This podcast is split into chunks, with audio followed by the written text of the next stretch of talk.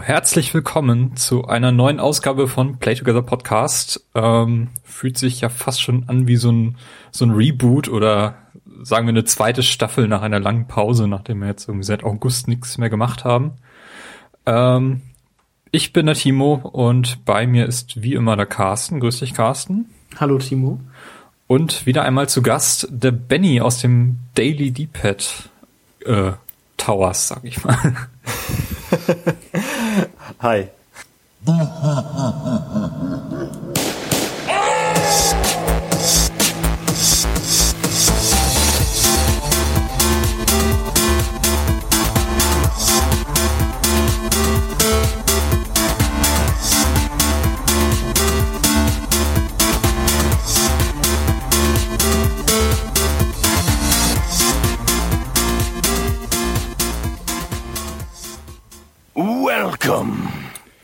Ja, nichtsdestotrotz, ähm, wir machen weiter so, wie ihr es gewohnt seid und haben bis zum Jahresende auch schon eine ganze Reihe an schönen Sendungsthemen in Vorbereitung. Und ich will auch gar nicht so viel spoilern, nur so viel. Es wird, glaube ich, recht Nintendo-lastig. Zumindest in den nächsten beiden geplanten Episoden. Und damit sind wir auch schon beim heutigen Thema. Denn dieses Jahr 2014 ist ein ganz besonderes Jahr. Wir feiern nämlich 25 Jahre Mauerfall. Äh, vielleicht. Wir feiern 25 Folgen Play Together. Das ist jetzt Folge 26. Nein. Und wir feiern 25 Jahre Game Boy. Äh, wollten wir eigentlich schon im April machen, denn am 21. April 1989 hat der Game Boy das äh, Licht der Welt erblickt. Ähm, konnten auch 24 Jahre Gameboy in Europa feiern. Da hat er nämlich irgendwie erst im September, äh, ist er erst im September 1990 auf den Markt gekommen. Äh, aber ich frage einfach mal in den Raum, wer von euch hat denn noch seinen Gameboy und äh, wisst ihr überhaupt, wann er den gekauft, bekommen habt, wie auch immer? Carsten? Ähm, ich habe hier noch einen Gameboy Color stehen, also mein Ursprung, also meinen allerersten Gameboy habe ich nicht mehr. Den habe ich irgendwann mal an einem Stuhl kaputt gemacht. ähm, nee, ich habe hier noch einen Game Boy Color, den habe ich mal zwischenzeitlich für fünf Jahre an einen Kollegen verliehen und der hat den mir jetzt letztens ähm, wiedergegeben und ich bin wieder viel am, am Zelda spielen. Carsten, ich kann mich dran erinnern, wir waren, glaube ich, in der Grundschule und da gab es, äh, wie nennt sich das, Text, technisches Werken oder so? Ja. Da haben wir deinen Gameboy auseinandergeschraubt. Na, ernsthaft? Und war Dinge draus ja, gebaut. Das, das, muss dann aber noch der, der erste gewesen sein. Ja, das war der, der Originale, der, der mhm. graue. Genau. Und der hatte ein kaputtes Display dann. Und die Aufgabe war irgendwie, man soll kaputte technische Geräte mitbringen, auseinanderschrauben und irgendwas anderes daraus machen. Okay. Und daran kann ich mich zum Beispiel gar nicht mehr. Und, und der Carsten hat einfach dann seinen heilen Gameboy mitgebracht und auseinandergebaut. Aus Versehen, ja. Das war schon der kaputte, der graue. Ich weiß sogar, dass ich noch einen Toaster dabei hatte. Richtig, daran kann ich mich auch erinnern, aber ich weiß nicht mehr, was wir daraus gebaut haben. Ich auch nicht. So ein Roboter oder so. Ich weiß nur, dass wir ziemliche Probleme hatten, diese Dreiecksschrauben aufzukriegen. Oder diese, diese, wie nennt sich das? Diese, das sind ja immer so besondere Schrauben, die Nintendo verwendet. Mhm. Und da ging weder mit dem, mit dem Vier, mit dem Kreuzschlitz und noch mit dem Schlitzschraubenzieher, sondern da musste man eigentlich so einen, so einen dreieckigen benutzen. Und irgendwie hat das dann doch geklappt oder ich habe den aufgebrochen oder keine Ahnung. Irgendwie haben wir ihn auf jeden Fall aufbekommen. Ja, fangen wir doch diesen Podcast an, wie wir Gameboys zerstört haben. Benny, hast du deinen Gameboy also auch zerstört? Ich habe meinen ersten Gameboy nicht zerstört, aber ich habe etwas ähnlich Grausames gemacht. Ich habe ihn, glaube ich, wieder verkauft irgendwann. Ähm, äh, es war ein dicker Grauer. Gameboy der Graue. Ähm, dieser, dieser, dieser Brick, dieser Klotz, der hat, der hat ja damals äh, vier Doppel-A-Batterien gebraucht, mhm. um dann sechseinhalb Stunden zu laufen ungefähr. In diesen ab, absolut fürchterlich ähm, augenverderbenden Grüntönen. die es nötig gemacht haben, dass man Lupen an den dran klebte und Lampen. Ja. Ähm, ich habe den tatsächlich bekommen, ich glaube, ich war sechs und ähm, es gab ihn in einem Bundle mit ähm, Super Mario Land 2 und Zelda Link's Awakening. Das waren also auch meine ersten Spiele damit. Ähm, ja, wie gesagt, den habe ich irgendwann verkauft, aber ich habe das gleiche Modell, also fett und grau, äh, vor drei oder vier Jahren nochmal zum Geburtstag von einem Freund wiederbekommen. mit, mit einer Tetris-Kassette, die äh, noch immer darin steckt, die quasi mit diesem Gerät verschmolzen ist und ähm, die, das Ding lag sehr lange bei uns auf der Toilette zum Tetris-Spielen. sehr schön. Tetris habe ich tatsächlich auf dem Gameboy nie gespielt. Also das habe ich nie besessen, obwohl das ja irgendwie so das, das Spiel für einen Gameboy war. Aber Timo, was war denn dein erster Gameboy? Mein erster Gameboy, den habe ich irgendwann mal von einem Kumpel abgekauft. Das war auch der, der klassische graue mit den lilafarbenen Knöpfen. Und dann hast du ihn im Werkunterricht zerlegt? Nein. Der hat, der ist irgendwann, also irgendwann ging er halt nicht mehr. Also ging irgendwie nicht mehr an oder irgendwas war damit. Jedenfalls weiß ich gar nicht, ob ich das Wrack, äh, diese Leiche noch irgendwo in der Schublade bei meinen Eltern liegen habe, aber der hat irgendwann den Geist aufgegeben und danach habe ich auch nie wieder einen Gameboy besessen. Mhm. Meine mobile äh, Plattform, die danach folgte, war dann schon der DS äh, mit irgendeiner Pause zwischendrin, aber der Gameboy, da muss ich irgendwann Anfang der 90er, zumindest zu Grundschulzeiten, hat er, hat er mich eine ganze Weile begleitet, bis er dann eben irgendwann kaputt gegangen ist. Und ich weiß aber nicht mehr, ich hatte dann auf jeden Fall das Set, in dem er verkauft worden war, war mit Tetris, denn das hatte ich auch. Und da waren diese Kopfhörer bei, diese mit dem roten und blauen Pinöpel, um die, die Seiten zu unterscheiden. Und die haben extrem lang gehalten, diese Kopfhörer. Ich glaube, das sind die stabilsten äh, Knopf-Kopfhörer, die ich je in meinem Leben besessen habe. Äh, ich weiß nicht, was Nintendo damals richtig gemacht hat, aber irgendwie sowas, sowas in der, von zumindest von der Stabilität her, heutzutage kann man irgendwo nirgends mehr finden, was ich so ein bisschen schade finde. Also ich brauche mittlerweile mindestens ein paar solcher Kopfhörer pro Jahr, was ich zerstöre und dann immer ein neues kaufen muss. Aber die haben damals irgendwie über zehn Jahre auf jeden Fall gehalten. Äh, ja, also ich kann ist großartig. ich weiß nicht, was das zustimmt. Irgendwie, also die hat man auch Nintendo häufig gesehen, bevor diese bevor diese weißen Apple-Kopfhörer in aller Ohren waren. Nintendo baut einfach irgendwie unzerstörbare Sachen, ist mein Gefühl. also, da gab's ja auch immer so, äh, so Sendungen, dann wurden da Gamecubes aus dem Fenster geschmissen und dieser graue Gameboy, den ich hatte, den habe ich auch auf die Steinplatten geschmissen, hätte ich was gesagt, aber daran, darauf verloren und der lief dann immer noch. Wundert mich, dass eure Gameboys tatsächlich kaputt gegangen sind. Na, ich habe ihn halt direkt aus Versehen, in Anführungszeichen, ähm, in einem kleinen Wutanfall auf eine Schraube an einem Stuhl gehauen, Aha. die ich nicht gesehen habe und da war halt direkt das Display und dann. Welches Spiel?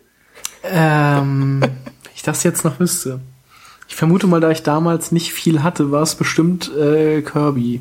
Kirby Streamland oder Kirby Streamland 2. Nein, es muss der erste Teil gewesen sein. Oder eventuell irgendwas, was ich mir von irgendeinem Freund mal ausgeliehen habe. Aber es, es kann sehr gut Kirby Streamland gewesen sein. Also hatte keiner von uns hier einen Game Boy Pocket? Äh, nein, den habe ich übersprungen als einen der wenigen Gameboys, die ich gar nicht selbst besessen habe. Mhm, den hatte ich auch nicht. Also ich hatte nur den, den grauen, danach den gleichen nochmal in rot die kam ja dann irgendwie danach in so einer Special Edition raus und dann. Play It Loud hieß die Reihe. Und dann hatte ich irgendwann den Game Boy Color. Ja, bei mir war es genauso. Vom Grauen zum Game Boy Color. Obwohl der Game Boy Pocket äh, immer einen Vorteil hatte, dass das Display, glaube ich, wesentlich schärfer war. Mhm. Und dass er nur noch zwei äh, AAA-Batterien brauchte und damit fast genauso lang hielt wie der normale, habe ich mir sagen lassen. Ja, also der, ich habe den mal in der Hand gehabt damals, also der war schon nur halb so groß insgesamt, bei gleicher Displaygröße ungefähr. Mhm. Und das Display war deutlich angenehmer, weil das nicht mehr diese Grüntöne hatte, sondern das war ja halt so ein eher so ein graues Display mit mit eben so grau-schwarz Abstufung anstatt diesen grünen Tönen, den Vieren das war schon angenehmer darauf zu gucken und auch schärfer vom Bild her. Mhm. Also ich habe ja tatsächlich noch einen schwarzen Original Gameboy liegen von meiner Freundin. Das Display, das kann man sich nicht mehr antun, muss ich ganz ehrlich sagen. Also es geht einfach nicht mehr. Ähm, das ist so dermaßen, ähm, weiß nicht, kontrastarm und Äh, oh, er hat einen Kontrastregler, der alte Gameboy. Ja, ich weiß. Oh, Anekdote. Mein Bruder hatte natürlich auch irgendwann einen Gameboy, damit wir uns nicht mehr um ein Gerät streiten mussten. Und den wollte er irgendwann mal verkaufen. Ähm, und dann, weiß nicht, hat meine Mutter den dann irgendwie mitgenommen weil sie irgendwie den halt äh, vermittelt hat. Und der kam dann aber eine Woche später wieder zurück mit den Worten, ja, der geht nicht, der zeigt auf dem Display nur schwarz an.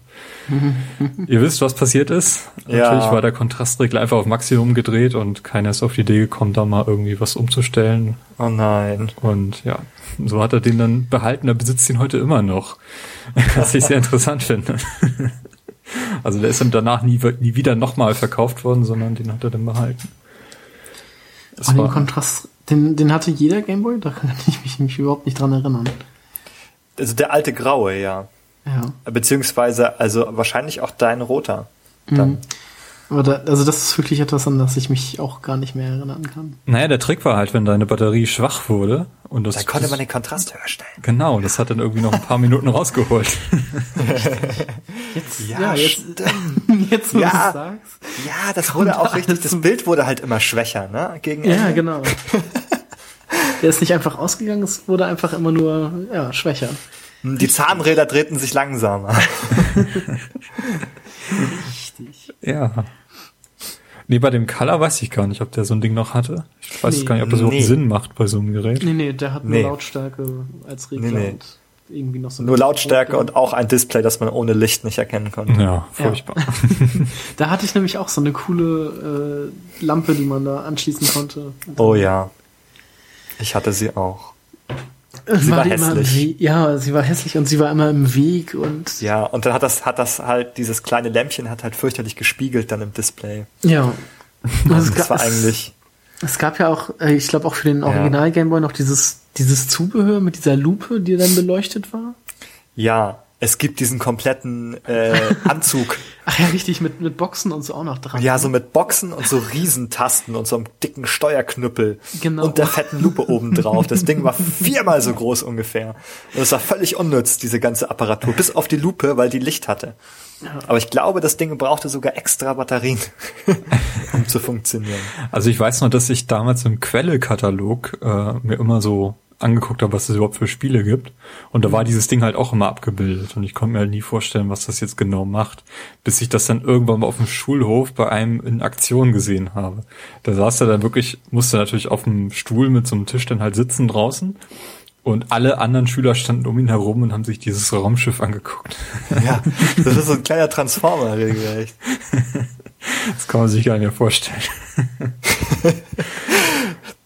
Ja, leider doch, leider doch. Aber nee, also gehabt habe ich sowas, also diese Monsterapparatur habe ich nicht besessen. Also. Nee, sowas hatte ich auch nicht. Ich hatte nur eine unfassbar unpraktische große Transporttasche, wo ich dann auch die Spiele reintun konnte und mit der bin ich dann immer zu allen möglichen Familienessen und ja, auswärts ja. irgendwo überall hingelaufen, weil ich in, keine in Lust, so einem Koffer quasi. Ja, genau. weil ich keine Lust hatte, mich mit meinen Eltern oder Verwandten zu unterhalten. Deshalb saß ich dann immer am Tisch und habe Gameboy gespielt und aufs ja. Essen gewartet. Oh, das finde ich jetzt eine interessante Frage. Wurde das bei euch toleriert, als du Kind warst, dass man einfach Gameboy spielte in Gesellschaft? Naja, ich meine, heute ja. ist das ja ein großes Thema mit den Smartphones und so. Mhm.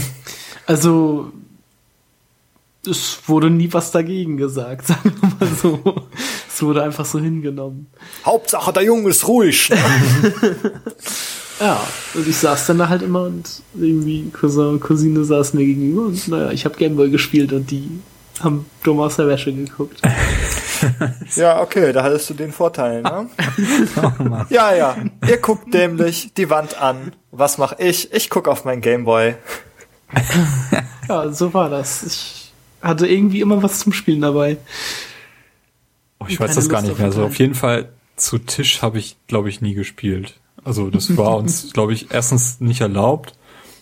Und ja, ich weiß nicht, ich hatte auch irgendwie selber da keinen Nerv, wenn die anderen sich unterhalten, selber mit dem Gameboy zu spielen. Ähm, das finde ich aber heutzutage immer noch äh, nicht, nicht, nicht nett, sage ich mal, wenn alle da sitzen und einer ja, auf dem Smartphone ja. rum. Also, also heutzutage finde ich es auch nicht nett. Also da muss ich sagen, dass am liebsten würde ich ja. dann auch immer, naja, Smartphone weg beim Tisch und das, das geht halt nicht. Aber damals war das völlig. Man musste ja sowieso eine Umgebung haben, die vernünftiges Licht hatte. Ja, ähm, das stimmt. Entsprechend habe ich, glaube ich, immer in meinem Bett gesessen, wenn ich gespielt habe und da eben das Licht angehabt, was dann mhm. direkt aufs Display gestrahlt hat. Wie war es denn bei dir, Benny? Hm, ja, also ich, ich würde da ganz kurz mal meine Origin Story äh, zum Gameboy mit erzählen, nämlich meine, meine Mutter hat das damals initiiert. Das ist so ulkig daran. Es ist nicht so, dass ich als Kind immer nach einem Gameboy geschrien hätte, bis ich ihn endlich bekam, sondern meine Mutter dachte sich, das wäre doch mal eine gute Idee. Ähm, da war ich nämlich ähm, im Krankenhaus und äh, was hat man da als Kind mit fünf Jahren oder so seine äh, irgendeine so Mandel-OP oder so. Ähm, und da war so ein, so ein, so ein Bettnachbar-Kind und halte den ganzen Tag diesen Gameboy in Gange und dann habe ich den da mal gesehen und fand das ja auch ganz interessant, weil ich eben keinen hatte. Und dann hat meine Mutter den auch dort gesehen und dachte, Mensch, das ist doch irgendwie total cooles Spielzeug, das Kinder den ganzen Tag beschäftigt und so, dass sie, ah, voll die gute Idee. Wir müssen dir auch mal, wir holen dir mal auch so, so ein Gameboy. Und ähm, dann bekam ich eben diesen Gameboy mit zwei Spielen im Bundle und ah, ja, dann glaube ich, dann tauchte ich überall noch mit diesem Gameboy auf, ebenso äh, zu Tisch und überall. Und dann war es meiner Mutter doch wieder zu viel. Dann ähm, musste der Gameboy rationiert werden. Mhm. Dann äh, gab es so äh, auf jeden Fall so Gameboy-Verbotszonen irgendwie so beim Essen und sowas. Ähm, da hatte mich das dann doch zu sehr mitgerissen irgendwie. ja, deswegen fand ich das interessant, mal zu fragen, wie das bei euch war. Aber ich erinnere das auch so auf Fahrten, wenn man irgendwie weggefahren ist, mhm. hinten im Auto und wenn man dann woanders war und sich langweilte, da war der Gameboy eigentlich immer dabei. Ja, und, und wehe, wehe, es ging die Batterien zur Neige. Gott, oh Gott, oh Gott. Hatte man eine, immer eine Reisetasche mit Klamotten für die Reise halt dabei oder für den Urlaub und eine Reisetasche mit Batterien. Ja. Ich hatte irgendwann Akkus. Ja, auf so einer, also wir sind ja oft nach Dänemark, äh, nach Dänemark, nach Italien gefahren mit dem Auto und das war dann halt auch so eine 14-Stunden-Reise oder so. Und da konnte man ja auch schlecht irgendwie Akkus aufladen. Deshalb brauchte man immer einen gewissen Vorrat an Batterien. Naja, Vorrat ist vielleicht äh, gar nicht das richtige Wort, weil die Batterien ja schon ziemlich lang hielten. Ja, also wenn ich da nachschlage, nachgeschlagen habe jetzt bei meiner Recherche, was da so an Angaben war, da war für den Original Gameboy 35 Stunden angegeben. Wobei ich das vielleicht ein bisschen bezweifeln würde, ob das nun wirklich ja, bei allen ohne Spielen, Kontrast und ja. äh, ohne Ton. Es kam auch auf das Spiel an, wie viel Strom da verbraucht wurde. Also so ein Super Mario Land, was recht äh, viele freie Flächen hatte, wird deutlich länger laufen als mhm. der Nachfolger, sagen wir. Mhm. Mhm. Ja. Also ich weiß, dass ich immer so zwei, ein bis zwei Pakete Batterien mit hatte und die auch ganz gut gebraucht wurden. Also das Problem von Akkus ist ja gewesen, dass da dieser Kontrasttrick eben nicht mehr funktioniert hat. Also Akkus, wenn die leer sind, dann sind sie schlagartig leer, während die Batterien immer so, so langsam abfallen und du deswegen immer noch eben diese paar Minuten rausholen konntest. Ja, die Batterien mit ihrer geheimen Reserve. Ja, ja. das ging auch, wenn man, den, wenn man das ein paar Minuten liegen ließ, konnte man den noch mal für zehn Minuten wieder anmachen. Mhm. Ja, richtig. Haben wir alles gemacht. Jede Minute wurde rausgequetscht. Ja. Also wir waren ja schon dabei, so ein bisschen die Geschichte zu rezipieren. Eben 89 in Japan, äh, Juli 89 dann in den USA und über ein Jahr später in Europa. Ähm, das Spiel wurde gebundelt äh, mit Tetris. Und Tetris ist bis heute ein ganz magisches Spiel, muss ich sagen. Ähm, ich glaube, ohne dieses Spiel hätte der Game Boy mit Sicherheit nicht so einen Start hingelegt. Äh, dazu eine Anekdote. Meine Oma hat irgend so eine Art Gameboy-Klon äh, auf ihrem Stubentisch liegen. Mhm. Und da spielt nur Tetris. Da sind 50 Spiele drauf, ist irgend so ein, keine Ahnung, aber die kann so. man halt alle nicht spielen, außer Tetris. Das ist das Einzige, was da irgendwie Spaß macht und äh, sie spielt das tatsächlich. Das Ding liegt da seit über zehn Jahren, hat doch ganz charakteristisch schon so ein äh, ja, so ein Fleck von einer eingebrannten, vom eingebrannten Teelicht drauf, weil das, was sie mal darauf gestellt hat. Und, ähm, ja, ab und zu mal, wenn ich sie besuche, erwische ich sie dabei, wie sie Tetris spielt. Auf diesem Ding.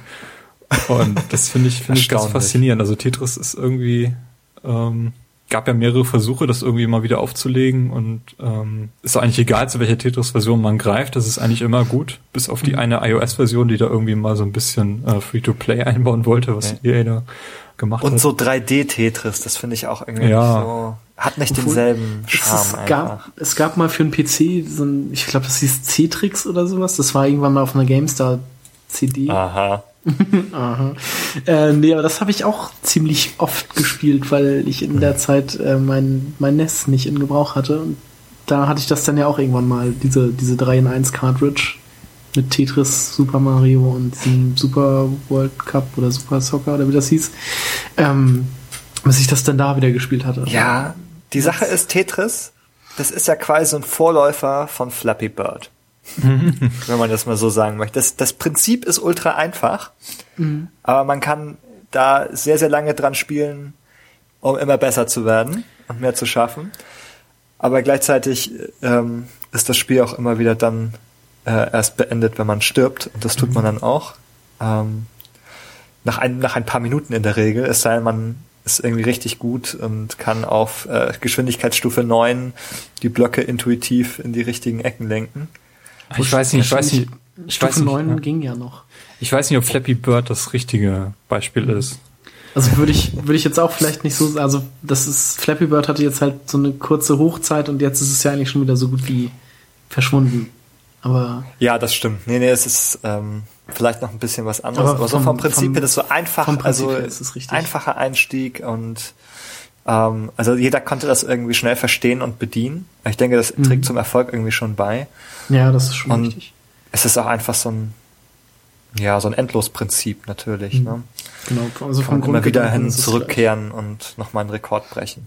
Nachteil von Tetris ist, dass es irgendwie auf dem Touchscreen nicht so gut funktioniert. Also es funktioniert eben sehr gut mit ähm, Pfeiltasten links und rechts und eben irgendwie, dass du die Steine dann halt runterfallen lassen kannst. Aber das Touchscreen-Äquivalent zu diesem Tetris ist heutzutage, glaube ich, Bejeweled. Ähm, ich war jetzt vor kurzem in Taiwan und bin dort auch viel U-Bahn gefahren und du konntest dich in alle Richtungen umsehen. Jeder hat auf seinem Handy irgendeinen Bejeweled-Klon gespielt, sei es mit also irgendwelchen also Anime-Kram oder irgendwelche Sushi-Kram habe ich da gesehen. Die haben das mit Sushi gespielt und alle möglichen Versionen. Diese Match-3-Spiele quasi. Genau, Match, ja, das ist mhm. vielleicht der Oberbegriff dafür, ja. Mhm. Ja. Also ich habe es mit Bejeweled irgendwie kennengelernt, das Spielprinzip, und das funktioniert eben verdammt gut auf modernen Touchscreens und ich denke mal, das ist so das Tetris von heute. Mhm. Würde ich sagen. Ja. Kommt dem am nächsten. Mhm. Ja, äh, das Original Tetris kennt wahrscheinlich jeder von der Melodie her oder würde es äh, mhm. schon nach den ersten drei äh, ja. Akkorden erkennen? Ja. ich habe das mal auf Wacken gehört. ja, Echt? es gibt Moment, tatsächlich so Metal-Versionen, auch online. Kann man sich bei YouTube die, die Metal-Version auch äh, reinziehen. Du hast es in, wo haben wir das denn in Wacken gehört? Ich gehe jetzt mal einfach mal davon aus, dass äh, Ja, ich war nur einmal im Wacken, da warst du dabei und äh, da habe ich das gehört. haben das irgendwelche okay. Leute gespielt. Aber das war nicht der Wohnwagen neben uns. Nee, das, das war nicht der Terrorwohnwagen neben uns, ein Glück. Das war eine andere Melodie aus irgendeinem anderen Zirkus. ja. Ja, da bin ich auch ein bisschen traurig, weil bei der NES-Version ist dieses typische, ähm, ich wollte gerade Wacken-Theme sagen, äh, Tetris-Theme nicht dabei dieses markante. Ja, es ist tatsächlich bei vielen äh, Neuauflagen von Tetris nicht mehr dabei gewesen. Deswegen ist eigentlich das Gameboy Original auch das Beste. Mhm. Würde ich auch man, sagen. Ja. Wenn man irgendwem einfach das Wort Tetris an den Kopf wirft, dann hat er ja auch automatisch diese Melodie im Kopf. Das würde ich mal so behaupten. Ja. Wir sind alte Leute, Carsten. Ich weiß das nicht. ja, doch. Doch, doch. Ja, Tetris ist natürlich das meistverkaufte Spiel äh, auf dem Game Boy. Ähm, 30 Millionen Einheiten habe ich, äh, das ist die jüngste Zahl. Äh, der Game Boy selbst, inklusive dem Color, hat sich äh, nur 119 Millionen Mal verkauft. Äh, hätte ich eigentlich gedacht, das wären mehr. Ähm, vor allem im Vergleich zur, zur Wii oder auch zur PS2, die da bei 140 Millionen stehen. Ähm, Pokémon Rot und Blau äh, wenn wir später noch näher drauf eingehen, sind so die Spiele, die sich als Nicht-Bundle-Version äh, am meisten verkauft haben. 23 Millionen Mal. Äh, die haben wir den Gameboy irgendwie zum Ende äh, der Laufzeit quasi nochmal zum Leben erweckt. Ähm, Launch Games auf dem Game Boy waren neben Tetris Super Mario Land, ähm, wie nennt sich das? Alleyway mhm. und ja. äh, in den USA noch Baseball und Tennis. Das waren, glaube ich, äh, NES-Umsetzung quasi. Mhm. Ähm, die Launch Games habe ich alle drei gespielt. Dieses Alleyway ist ja auch äh, relativ bekannt vom, vom Gameplay her. Da gibt's ja immer mal wieder so Klone. Ähm, Ach, das war dieses mit dem, äh, wo man diese Blöcke weghauen musste mit der Kugel und unten diesen beweglichen. Genau, äh, da hattest du eben der Breakout oder so heißt das auch, glaube ich. Genau, also ich hatte das damals auf dem Atari. Ich weiß nicht, wie es da hieß. Ähm, da habe ich das immer ganz gerne gespielt und in diesem Alleyway war das nicht sogar so, dass äh, dieses Raumschiff quasi, das man da gesteuert hat, von Mario gesteuert wurde? Oh, das weiß ich jetzt auch nicht mehr. War das nicht irgendwie so? Kann sein, Mario hat ja irgendwie seinen Weg in viele Spiele gefunden. Also ich kann euch sagen, das Original ist Breakout 1976 mhm. von Atari Arcade Game. Es ist irgendwie so ein Pong äh, Nachfolger oder Singleplayer-Version, ne? Ja, genau. Das haben sich wahrscheinlich gedacht, hm, wie kriegen wir jetzt äh, das für einen Singleplayer hin? Äh, mhm. Und dann ist das entstanden. Ja, also das habe ich ausschließlich auf dem Atari gespielt, das weiß ich noch.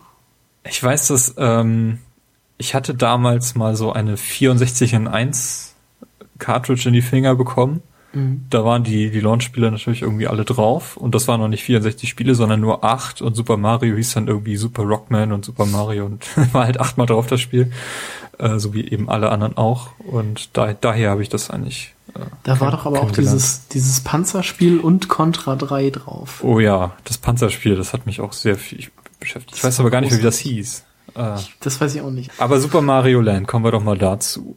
Ähm, ein Spiel, was ich nie durchgespielt habe, ähm, weil man nicht speichern konnte. Wie sieht's bei euch aus? Ja, ähnliches Erlebnis. Ich habe den Nachfolger viel, viel, viel mehr gespielt. Ja, ich ähm, auch. Als diesen Teil. Also der war natürlich auch nach heutigen Standards viel moderner, da konnte man speichern, das war grafisch aufwendiger gestaltet, das vielleicht auch nicht ganz so schwierig wie der erste. Also ein bisschen zugänglicher, könnte man sagen. Also rein grafisch war das ja ein riesiger Unterschied. Also ein ungefähr, gigantischer, ja, das ja, stimmt, ja. Ungefähr wie Mario Bros. 1 zu 2 oder 3 ja. halt. In Super Mario 2 hat es nie gegeben, hm. würde ich behaupten. Ja, okay. Das, ja, aber äh, ja. stimmt schon. Also man konnte in dem Teil, glaube ich, nicht zurückgehen. Ähm, das ging dann auch im zweiten Teil, das fand ich so ein bisschen blöd. Es war mir alles ein bisschen zu klein. Also im Land 2 war der Mario auch viel größer. Mhm. Und es war auch irgendwie alles so ein bisschen anders, weil man eben Herzen eingesammelt hat, um irgendwie neue Leben zu bekommen und solche Geschichten. Mhm. mhm. Also es war halt auch irgendwie ganz wenig von dem altbekannten Mario. Also es gab irgendwie auch als Gegner keine Koopas oder Goombas oder irgendwie sowas, sondern man hat da irgendwie noch gegen eine Sphinx gekämpft, kann das sein? Ja, und es gab diese skurrilen Levels, wo man in diesem Fahrzeug sich bewegt hat. Das wiederum fand ich ganz witzig das äh, super ungewöhnlich äh, irgendwie so für Mario, wenn man das so betrachtet. Also ich habe mir das auch nur von Timo ausgeliehen damals irgendwann und ich weiß auch gar nicht, wie weit ich da gekommen bin. Also viel gespielt habe ich es nicht. Ich weiß auch nicht mal, ob ich es mir ausgeliehen habe oder nur bei ihm gespielt habe. Also man könnte sich überlegen, ob man das heute nochmal äh, per Virtual Console nachholt. Da kann man ja dann auch ähm, jederzeit speichern. Mhm. Ja, das Problem ist trotzdem, dass es da relativ wenig Leben gibt. Also man ja, scheitert. Einfach war es nicht. Nee. es war meiner Meinung nach nicht das Beste. Also es ist dann doch eher zu den zu den schwächeren äh, Plattformern von von Mario einzuordnen, mhm. würde ich sagen. Ja, wie gesagt, also Nachfolger ähm, fand ich auch erheblich. Aber es hat ein schönes Cover. Wo auch dieses Fahrzeug zu sehen ist. Ja, ja. dieses komische äh, mit dieser Glaskuppel, war das das? Ja, Genau, so es gab doch dieses, dieses U-Boot und ein Flugzeug gab's. Ja, U-Boot mhm. ist, glaube ich, abgebildet, oder? Ist beides abgebildet. Zum Flugzeug bin ich, glaube ich, also ich habe es mal gesehen, ich habe es mal gespielt, aber das war relativ weit fortgeschritten, bis man das gesehen hat. Und äh, ich glaube, da bin ich auch nie durchgekommen durch das Level. Ach nee, da ist so ein, da ist so ein Gegner in so einem Flugdings abgebildet und das U-Boot ist drauf. Okay. Ah ja, okay. Mhm. Ja. So war das. Okay, das waren die Launch-Titel. ähm, von dem Game Boy selber haben wir ja schon erwähnt, gab es äh, eben diese klassische Version, äh, diesen grauen Stein. ähm, bis dann irgendwann diese Special Edition rauskam, diese mhm. Play It Loud Reihe. Äh, genau, aber die war ja genauso groß, nur hatte dann halt irgendwie schwarze Tasten und war in Farbe. Also in Farben und das Highlight, es gab eine transparente Version, da konntest du ja. reingucken. Oh ja, stimmt. Da konntest du die Zahnräder am Werkeln beobachten. die hatte ein Kumpel von mir irgendwie war, man hat das dann irgendwie einmal gesehen und war das, fand das ganz cool, aber danach war das auch irgendwie, ja, nichts allzu Besonderes mehr, fand ich. Nee, fand ich auch nicht, aber es war irgendwie netter mal reinzugucken. Wenn man, mhm. Da musste man das Ding nicht mehr aufschrauben. Wie wir das genau, aber wir hatten das ja vorher schon alles mal gesehen. Dieses traumatische Erlebnis wird ja auch gar nicht mehr erinnert hier. Ja. Aber irgendwie von, von, von den Jahreszahlen her, ich meine, das ist, diese Special Edition kam sechs Jahre nach Release raus. Also mhm. 95. Äh, also da hat Nintendo irgendwie erst angefangen, den Game Boy so ein bisschen zu pushen. Vorher muss das wohl irgendwie so ein Selbstgänger gewesen sein. Und sechs Jahre sind eigentlich eine recht lange Zeit für so einen Konsolenzyklus. Ja. Ähm, 96 kam dann der Game Boy Pocket erst raus, äh, der von der Hardware natürlich identisch war. Ähm, da eben war eben nur die, die Größe ein bisschen, bisschen kleiner. Ähm, 1997 kam in Japan äh, der Game Boy Pocket äh, noch mit Licht heraus, also der, als Game Boy Light. Da hatte tatsächlich dann eine grüne Hintergrundbeleuchtung. Und ich habe gestern mal geschaut, was so ein Ding gebraucht kostet, wenn man das sich hier kaufen möchte. Da muss man äh, schon so 150 bis 200 Euro auf den Tisch legen. Wow. Hm. Äh, man kann sich das aber auch selber nachrüsten. Also da gibt es so ein paar kleine Händler, die sich darauf spezialisiert haben, äh, Gameboys und auch Gameboy Advance Geräte mit äh, Beleuchtung auszustatten. Ach, also wenn, wenn, man, spannend, wenn man ja. da mal was äh, machen möchte. Also es gibt, habt da so ein paar Bilder gesehen, könnt ihr einfach mal googeln. Äh, Gameboys, so einen ganz schicken roten mit roter Beleuchtung, das sieht schon ganz nice aus. also Bastler können sich da gerne austoben. Mit Unterbodenbeleuchtung. Mit Unterbodenbeleuchtung, genau. 1998 kam dann immer noch, also wieder ohne Beleuchtung, der Game Boy Color raus, mhm. als äh, Pink, glaube ich. Nee, nee, äh, lila, nee. lila Version. Ich weiß gar nicht, wie mein, ach so, meiner ist Türkis. Äh, es gibt ihn in diesen Türkis-Lila und er ist rausgekommen in durchsichtig rosa. Mhm. In dieser Farbe habe ich ihn besessen. Ernsthaft? Ja, also ich habe ihn, ich habe ja. ihn in Türkis, also nicht. Genau, es gab nur diese beiden Farben. Es gab Türkis und wenn man böse aber sein nee, wollte, sagte man lila. Aber nee, Moment, also es. Ach nee, das, nee, das stimmt. Nein, nein es, es gab ich verwechsel das. Es gab später gab's den Türkisen. Am genau. Anfang gab's nur lila und genau lila und äh, rosa durchsichtig. Obwohl dieses rosa durchsichtig war auch gar nicht so. Also es war ja lila durchsichtig, sag ich mal. Oder lila durchsichtig. Also rosa ist ja, es wirkte so ein bisschen. Mhm. Doch, es war schon ziemlich, wirkte schon ziemlich rosa durch das durchsichtige. Also ich würde schon sagen, das war so ein richtig, hätte man nur noch so eine Fee draufkleben müssen. Das war ein richtiger Mädchen-Gameboy. Nee, und dann gab's den, ja, lila und irgendwann kam mal ein Türkis und den Türkisen, Türkis, den hab ich nämlich. gelb und rot oder so. Nee, also da gab's dann halt wirklich so ein, also so ein grünen. Ah, das Giftgrün gab's. Giftgrün, genau. dann gab's tatsächlich so einen pinken und einen gelben. Ja, pink-gelb, ja. Irgendwie so, irgendwie so. So schrille Farben hauptsächlich. Mhm, genau. Ja, jetzt kommen die Erinnerungen wieder. Ja. Also, der brauchte auch nur zwei Batterien. Ja, aber wieder die größeren, die, die ja, Doppel, genau. die Mignon-Zellen, ja. Die Doppel-A. Und äh, ja, furchtbare, furchtbares Display, glaube ich, im Nachhinein. Ähm. Es war halt recht dunkel. Also mhm. man konnte also, das nachher nicht wirklich. Schon vergleichsweise besser als der uralt Gameboy. Ja, klar. Aber das Licht, also damals empfand man das ja noch nicht als komisch, weil man das ja so gewohnt war. Aber es ist wirklich ohne Beleuchtung, irgendwie, ohne dass man eine Lampe hat, auch schwer zu erkennen gewesen. Mhm. Also, mhm. Und mit Sicherheit nicht zuträglich für die mhm. Entwicklung der Augen. Nee. nicht unbedingt. Das ist im Nachhinein immer leicht gesagt.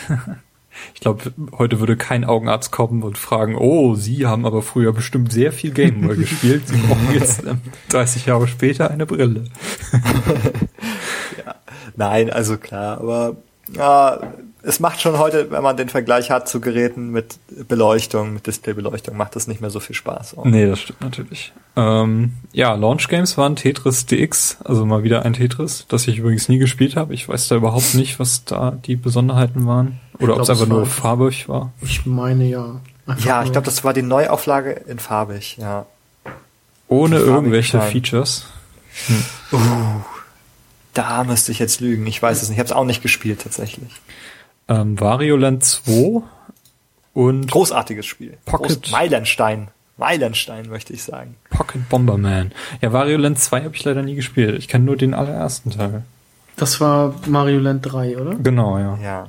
Genau, aber das, das habe ich richtig oft durchgespielt und das fand ich mhm. ziemlich gut. Ja, das habe ich mir auch von dir mal ausgeliehen, aber mhm. Wario Land 2 habe ich glaube ich auch nie gespielt. Ja, wobei die recht unterschiedlich sind. Also wenn ich mich da korrekt erinnere, dann war es das erste Spiel, bei dem man ähm, nicht gestorben ist, so wirklich, sondern Wario hat immer, äh, je nachdem, was für ein Gegner oder was ihm geschah, ähm, nahm er andere Formen an. Also er konnte, also ich, zum Beispiel ein Vampir werden? Ja, sowas, genau. Ging oder, das nicht beim zweiten, werden. Ging das beim zweiten Teil nicht auch schon? Äh, beim ersten Teil nicht auch schon? Nee. nee. Beim ersten Teil war es eher wie Mario, dass man so ob, Objekte aufsammelte und andere Helme dann bekam. Irgendwie so ein Boost-Helm oder so ein Wikinger-Helm hatte man ähm, im, im ersten Teil. Aber dann habe ich. Aber man konnte ganz normal sterben, wenn man klein war und getroffen wurde wie bei Mario, dann Leben weg. Dann habe ich Wario Land 2 doch gespielt, aber ich frage mich gerade wo oder von wem, weil ich habe es nicht gehabt.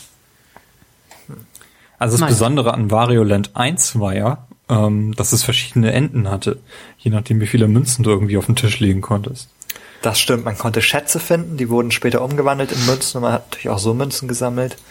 Und je nachdem, wie viel man hatte, also ich glaube, am Anfang, da gab es irgendwie so die, das Vogelhäuschen oder die Hundehütte als, als Belohnung. Und wenn man alles gesammelt hatte, bekam man ein prunkvolles Schloss. Dann kam es denn den Planeten. Und den Planeten sogar, ja, stimmt. Den hatte oh, das ich gab noch eine Stufe war ich, höher. War ich sehr stolz. ja. Vielleicht hatte ich den gar nicht, aber ich glaube, ich habe alles gesammelt. Hm.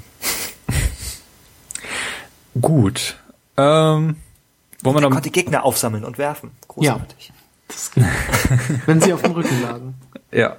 Oder du konntest sie, glaube ich, konntest sie nicht sogar wegkicken? Ja, also die, es gab ungefährlich oder von hinten. Also wenn, wenn sie nicht ihren Speer nach vorne gezeigt hatten, dann konnte man einfach auf sie zulaufen und sie mit der Wampe auf die falsche Seite drehen oder so. Ähm, ja, ich möchte noch ein paar Zahlen auf den Tisch legen, äh, damit ihr mal so ein so eine Vorstellung davon habt, was der Gameboy eigentlich technisch auf, äh, auf der, auf der Hau unter der Haube hatte. Fünf. Ähm, wir sprechen von 4,19 Megahertz. Das ist ungefähr das Dreifache dessen, was der NES äh, drauf hatte, also schon ein ganz schöner Sprung. Ähm, 8 Kilobyte RAM, die aber, und jetzt kommt's, auf 32 Kilobyte erweitert werden konnte, wenn das Spiel das benötigt hatte. Also dann musste das wahrscheinlich in der Cartridge dann mit drin sein. Im Spiel drin, ja. Mhm. Die Spielgrößen ähm, fangen bei 16 Kilobit an, was ungefähr nichts ist, äh, und gehen bis hoch zu 4 Mbit. Ähm, also ein halbes Megabyte ist so das absolut, die absolute Obergrenze, was da möglich war. Ähm, wir haben einen Bildschirm mit einer Auflösung von 160 mal 144 äh, bei vier Farben. Ja, also vier Grautöne oder Grüntöne, weiß ich nicht genau. Ähm, ja, genau, der Game Boy Color konnte äh, 56 Farben gleichzeitig darstellen aus 32.000. Und ähm, der Game Boy besaß einen externen Port, einen Serial Port, in dem man diverse Sachen anschließen konnte, zu dem wir noch kommen werden. Ähm, ja, die Batterien hatten wir schon besprochen. Also vier AA-Batterien sollen angeblich bis zu 35 Stunden halten.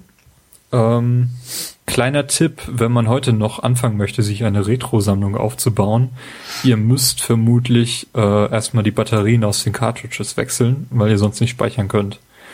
Ähm, mhm. Da verlinken wir ein Video in den Show Notes, wie man das am besten macht, ist gar nicht schwer. Ähm, Batterien, die ihr braucht, sind ganz normale CR1616 ähm, Knopfzellen und bei den Pokémon-Spielen die 2025. Und ja, Backlight nachrüsten ist sicherlich auch ganz interessant, wenn man da so ein bisschen sich austoben möchte. Es gab eine Reihe an interessantem offiziellen Zubehör.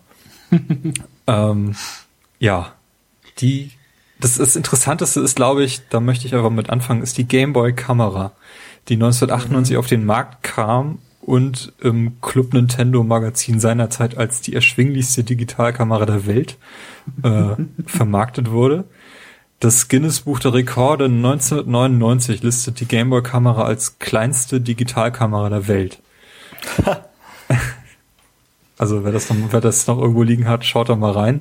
Äh, Auflösung 256 mal 224 und es war ja es sah auf dem Papier irgendwie cooler aus, als es tatsächlich war, muss ich ganz ehrlich sagen. Ich besaß so ein Ding in Gelb. Und äh, ja, was habe ich damit gemacht? Selfies und dann irgendwelche komischen Sachen draufgeklebt. Ja, genau. Ja, genau. Das war doch das Beste daran. Ja, da gab's äh, diese Sticker. Also da ist eigentlich eine ganze mhm. Menge drin, was wir heute in unseren Kameras wiederfinden. Äh, zum Beispiel eben diese Sticker, die man irgendwie darauf kleben konnte. Man konnte Fotos von Menschen machen und die dann äh, mit Hörnern und allem möglichen Kram. Ja, oh, es hatte ein riesiges Repertoire. Also ähm, kurz dazu, ich hatte sie auch, weil sie in Blau. Und man konnte ein riesiges Repertoire an Nasen und Ohren und Augen. Also Schweinsnasen gab es zum Beispiel. Die passten zu irgendwelchen Hörnern dann auch wunderbar. Und ähm, also ich weiß ja, dass wir irgendwann ange also erst hat man ja alle Leute fotografiert, die man so kannte. Und dann gesagt, hier Papa, schau mal, du mit der Schweinsnase. Haha. Dann hat man gesagt, hier Mama, schau du mal. Du auch mit der Schweinsnase. Haha. und irgendwann war es halt langweilig und dämlich, weil man das mit jedem gemacht hatte. Ich erinnere mich daran, dass ich tatsächlich, ähm, ich habe tatsächlich später versucht, erst den Fernseher, Personen aus dem Fern, äh, im Fernsehen zu fotografieren das waren aber sehr schlechte Aufnahmen. Dann habe ich die aus Magazinen und äh, ähm, Katalogen, ähm, so bekannte Personen, Arnold Schwarzenegger zum Beispiel, fotografiert. Und dann habe ich dem auch eine Schweinsnase aufgesetzt. und ja, also das ähm, war hauptsächlich ein Tool, um, um Leute zu verunstalten, glaube ich. man konnte halt nur 30 Bilder speichern, was das irgendwie ein bisschen ja, ins Absurde geführt hat. Aber man konnte Daran sie kann ja ich mich auch gar nicht drucken. mehr erinnern, dass es nur so Man konnte sie drucken, ja ganz genau. Ein Tool, was man an diesen lustigen Serial Port anschließen konnte, war der Drucker, der Gameboy Printer, der ja drucken konnte auf so einem Thermopapier, was ungefähr halb so groß ist wie so ein wie so ein Kassenbon. War das nicht sogar Ja, ja. gleich so eine äh, Gab es da nicht auch so ein, so ein Klebepapier, sag ich mal, wo man Ja, die ich glaube, es war so Klebepapier. Ja genau, es war so ein Thermoklebepapier. Du konntest sie Also- wie so ein Sticker dann überall aufkleben. Ja. Die Bilder Ich waren halt nur so leider- groß wie so eine Briefmarke. ja, leider diesen Printer nicht gehabt. Deswegen waren meine Bilder immer nur auf dem Gameboy leider. Ich hab, ich kannte einen, der einen Drucker hatte. Da bin ich dann einmal mit meiner Kamera hin und habe alles ausgedruckt, alle 30 Bilder. Ja. Ich weiß nur, dass damals irgendein so Elektroverhandel so ein paar Jahre später, als das Ding halt super veraltet war und das auch gar nicht mehr kaufen konnte, hatte das noch so Rollen von diesem Papier. Die wurden irgendwann verschenkt. Aber niemand hatte diesen Drucker, um sie zu benutzen. Ähm, ja, das ist skurril. Aber wo ich mich auch heute frage, auch wenn man das Ding heute noch hat, dann hat man dieses Papier wiederum nicht mehr. Kann man da auch nichts mehr mit drucken.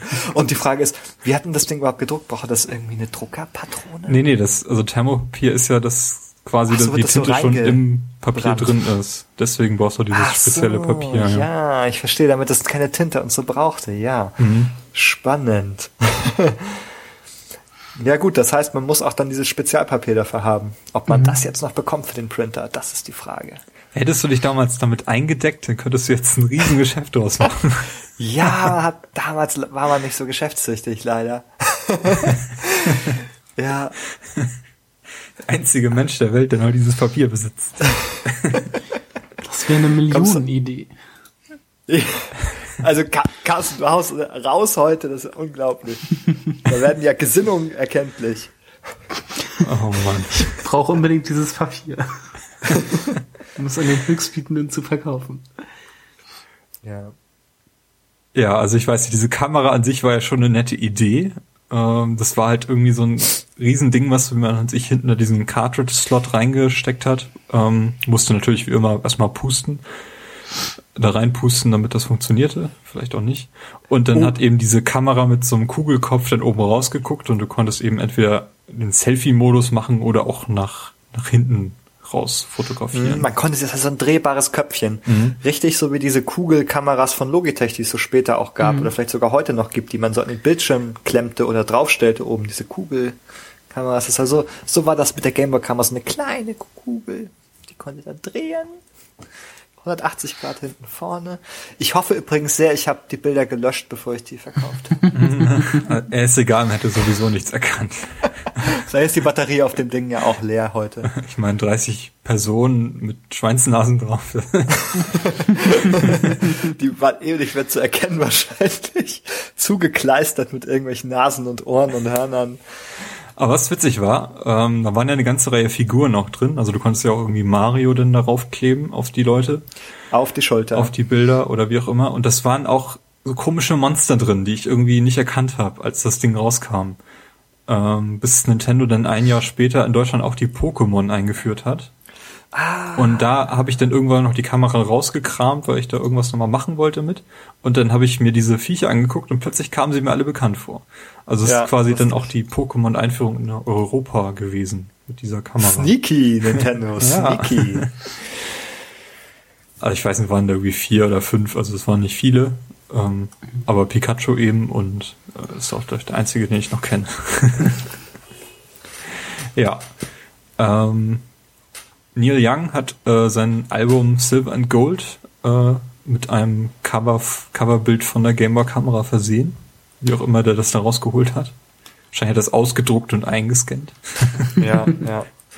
Und ähm, ja, es gab auch eine ganze Menge anderer Spiele, die dann in der Zeit rauskamen, äh, wo man so Sticker machen konnte. Also ich habe ähm, Zelda DX auf meinem 3DS gespielt mm. und da gibt's auch so Fotohäuschen, äh, wo man von Link irgendwie Selfies machen kann die man denn hätte auf den Printer schicken können. Richtig, ja. das ja. stimmt.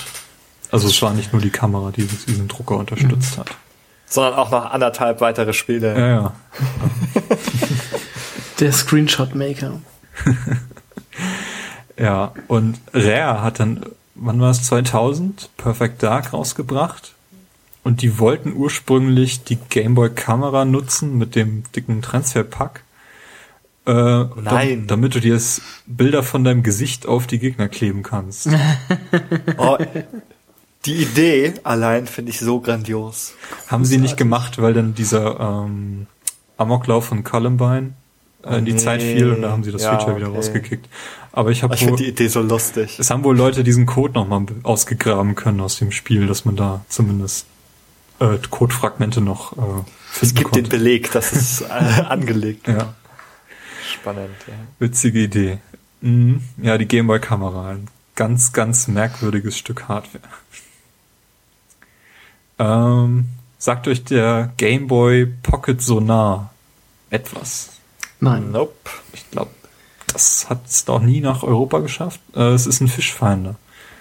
Also habe ich Bilder gesehen, da scheint Kabel bei zu sein und ein Sonargerät, was du irgendwie in deinen Teich halten konntest und dann konntest du dein Gameboy-Bildschirm als Sonargerät für eben Meeresboden oder Fische eben benutzen. Warum auch nicht? Also ich sehe nichts Falsches daran. Ja. Also ich finde es wahrscheinlich nicht ganz so seltsam wie diese Angel-Controller, die es auf der Dreamcast gab. Doch, ich finde es gleichermaßen seltsam, ehrlich gesagt. Gleichermaßen seltsam. Ähm, was hat man denn gemacht, wenn man äh, Multiplayer spielen wollte auf dem Gameboy? Habt ihr das überhaupt mal gemacht? Nee, leider nicht. Ja, ja.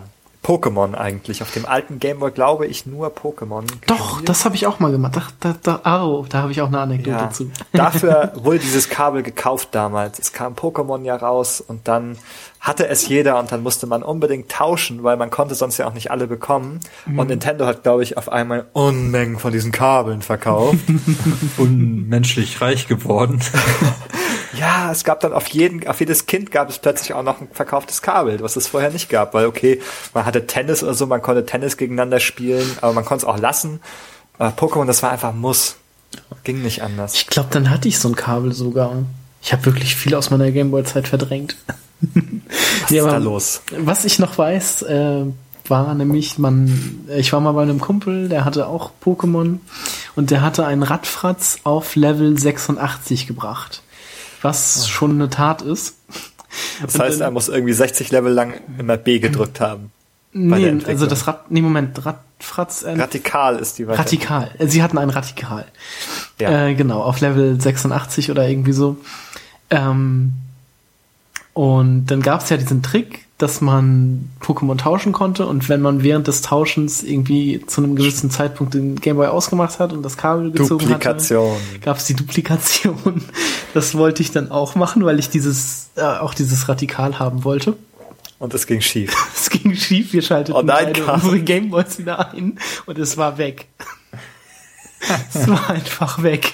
Der Typ war so unfassbar sauer, dass ich auf der Stelle nach Hause musste und äh, wochenlang nicht mehr mit mir geredet hat. Oh Gott, weil das Radikal Level 86 mit viel Liebe ja. hochgezogen im Daten Nirvana, ja, es hat halt verschwunden halt, ist. Also es hat bestimmt schon ziemlich lange gedauert, das so ich glaube, zu entwickeln. Es, ihr habt das falsch rum gemacht. Irgendwie, ja, der Falsche hat zuerst ausgemacht. Ja, das kann natürlich sein. Wir hätten erst mal üben sollen mit so einem Level 2 Glorak ja. oder so.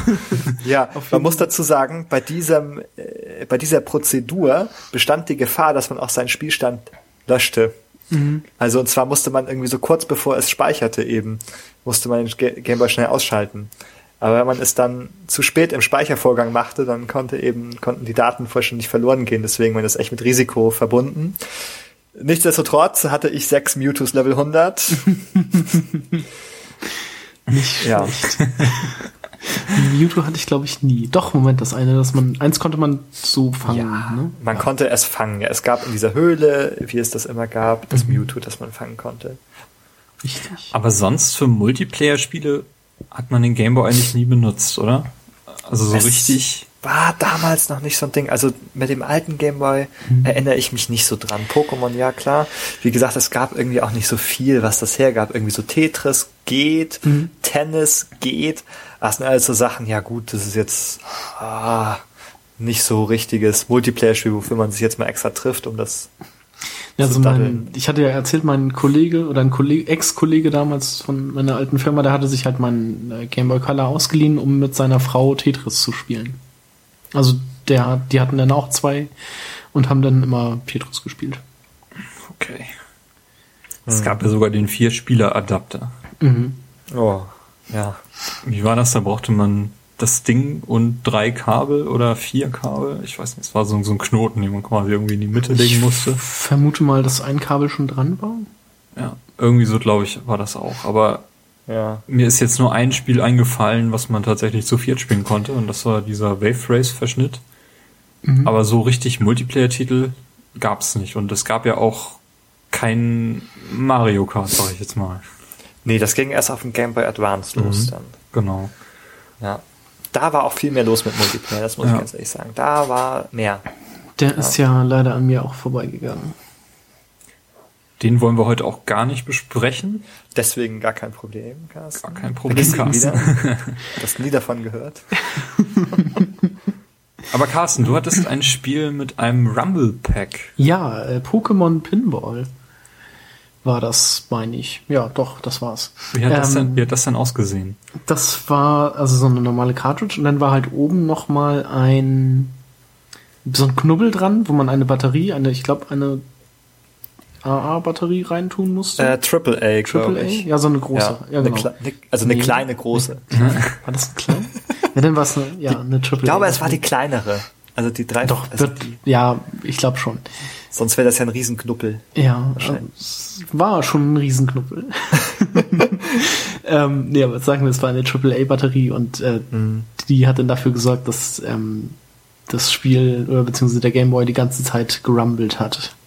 Ähm, ich muss ja sagen, dass ich das, ähm, dass ich Rumble für ähm, mobile Spielgeräte für eine Fehlkonzeption halte. Aus gutem Grund gab es, glaube ich, nicht viel davon, weil ähm, das, das, das, wenn das wirklich wackelte dann, hat sich das ja auch aufs Display übertragen. Und weil das ja in dem Gerät integriert ist. Ähm, anders als bei Controllern. Deswegen glaube ich, so richtig sinnvoll war das eigentlich gar nicht. Mhm. Äh, wobei das wahrscheinlich, also du musst es sagen, aber nicht, nicht so doll gerumbelt hat, dass es jetzt wirklich die, nee, die Hände durchgeschüttelt hätte. Nee, das hat immer nur so leicht vibriert. Also als wenn man jetzt ein klingelndes Handy in der Hand hat oder so. Mhm. Ja, also okay.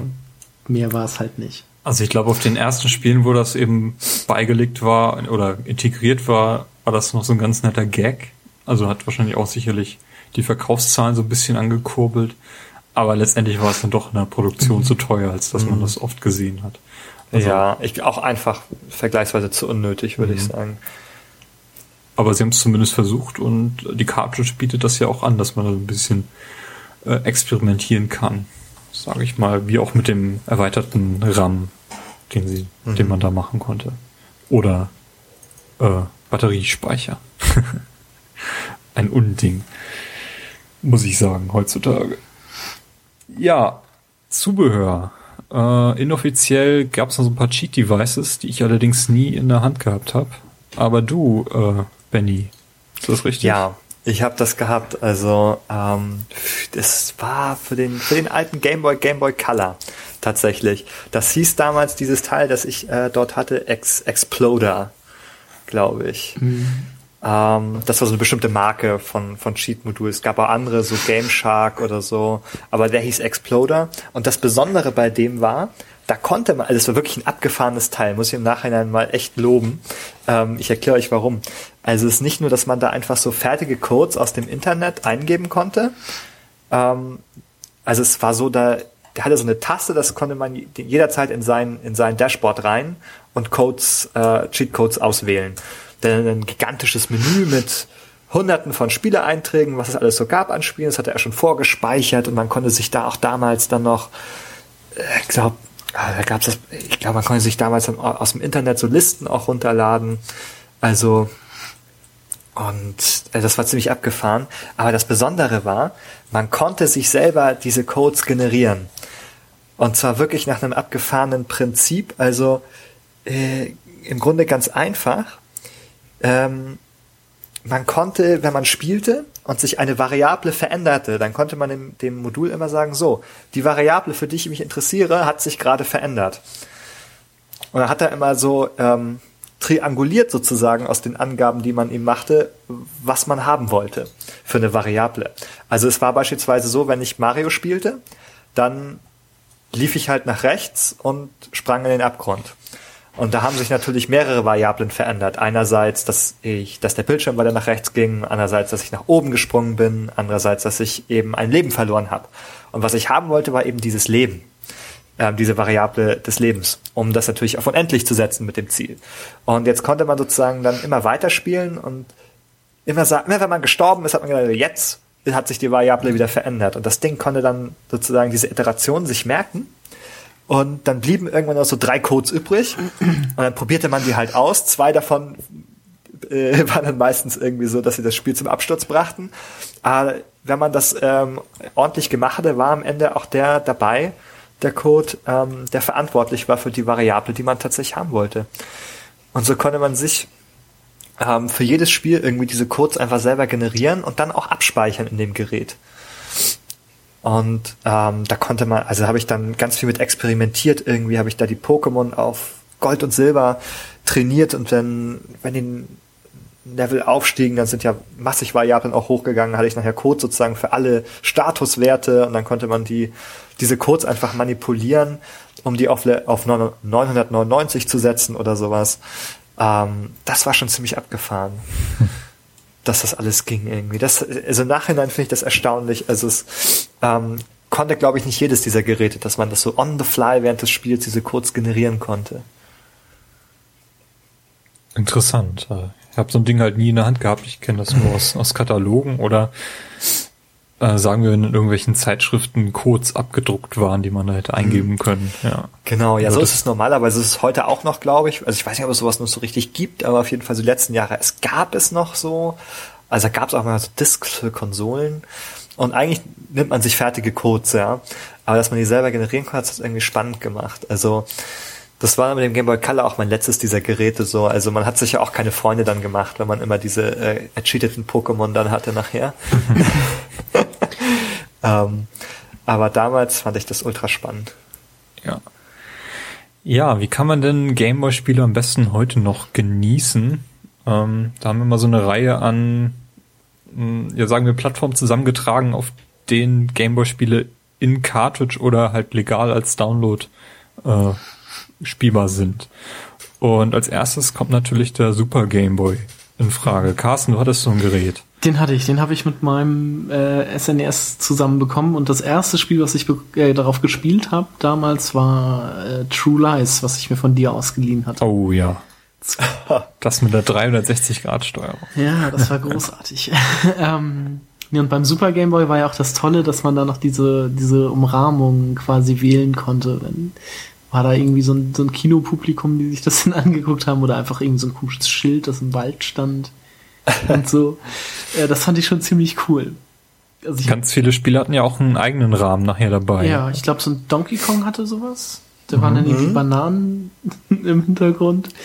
Und ich weiß gar nicht, hatte Pokémon auch einen eigenen? Obwohl ich glaube, die gelbe Edition nachher hatte, glaube ich, einen eigenen Rahmen. Bin ich mir jetzt aber nicht hundertprozentig sicher. Ja, so ein Pikachu. Ne? Mhm. Ja, ich, glaub, ich erinnere mich auch dunkel an. Ich glaube ja. Ja, ja. Also, aber da gab es nachher mehrere, die sowas hatten. Das Besondere war ja auch, dass er dann diese vier Farben äh, einfärben konnte. Also es gab so eine Reihe an Farbpaletten und einige Spiele haben dann auch Vorschläge gemacht, was jetzt so die optimale mhm. äh, Farbskala dafür ist. Ich glaube, so ganz optimal war das im Nachhinein nicht. Gab es eigentlich auch die schwarz-weiße Version, ganz klassisch? Äh, ich behaupte jetzt einfach mal ja. bin mir aber nicht sicher. Sicher bin ich mir auch nicht. Also ich weiß, dass es aber beim Game Boy Color auch genauso war dann später, ähm, dass man auch diese Farbpalette immer wählen konnte für die alten Game Boy Spiele. Ja, aber Game Boy Color Spiele konnte der Super Game Boy nicht. Ähm, also zumindest nicht die, die nur auf dem Game Boy Color Nee, liefen. genau. Also ja. es gab ja diese Hybrid-Spiele. Mhm sozusagen. Die, auf, das, die laufen dann auch auf dem Super Game Boy, glaube ich. Ja. Ist genau. ja quasi das gleiche. Mhm. Also es ist ja. tatsächlich die Original-Hardware drin und ja. da holt sich eigentlich nur die Befehle dann vom, vom Gamepad. Ja. Äh, es gibt einen besseren Soundchip drin. Also einige Spiele haben den auch genutzt. Ähm, ich glaube, Kirby Streamland 2, da ähm, gab es einen anderen Sound, der dann da rauskam. Und äh, was ich auch nicht wusste, bis ich das recherchiert habe, war, dass einige Spiele sogar zwei Gamepads unterstützt haben. Also Mario Blast und Killer Instinct konnte man zu zweit äh, auf dem Super Ach. Game Boy spielen. Okay. Aha. Das war Witzig, mir neu. Das wusste ich auch nicht. Ja. Aber es ist, wie gesagt, nur, nur eine Handvoll ja, Mortal Spiele. Mortal Kombat 2 wahrscheinlich nicht, ne? Müssen wir das nachher eigentlich auch alles rausschneiden? Nein. Welche, ich habe Mortal Kombat in Deutschland gekauft, also es war nicht Namen indiziert. sagen. Ich glaube auf dem Gameboy, ich meine, was, also im Ernst, was war da zu erkennen? naja, weiß man ja nicht.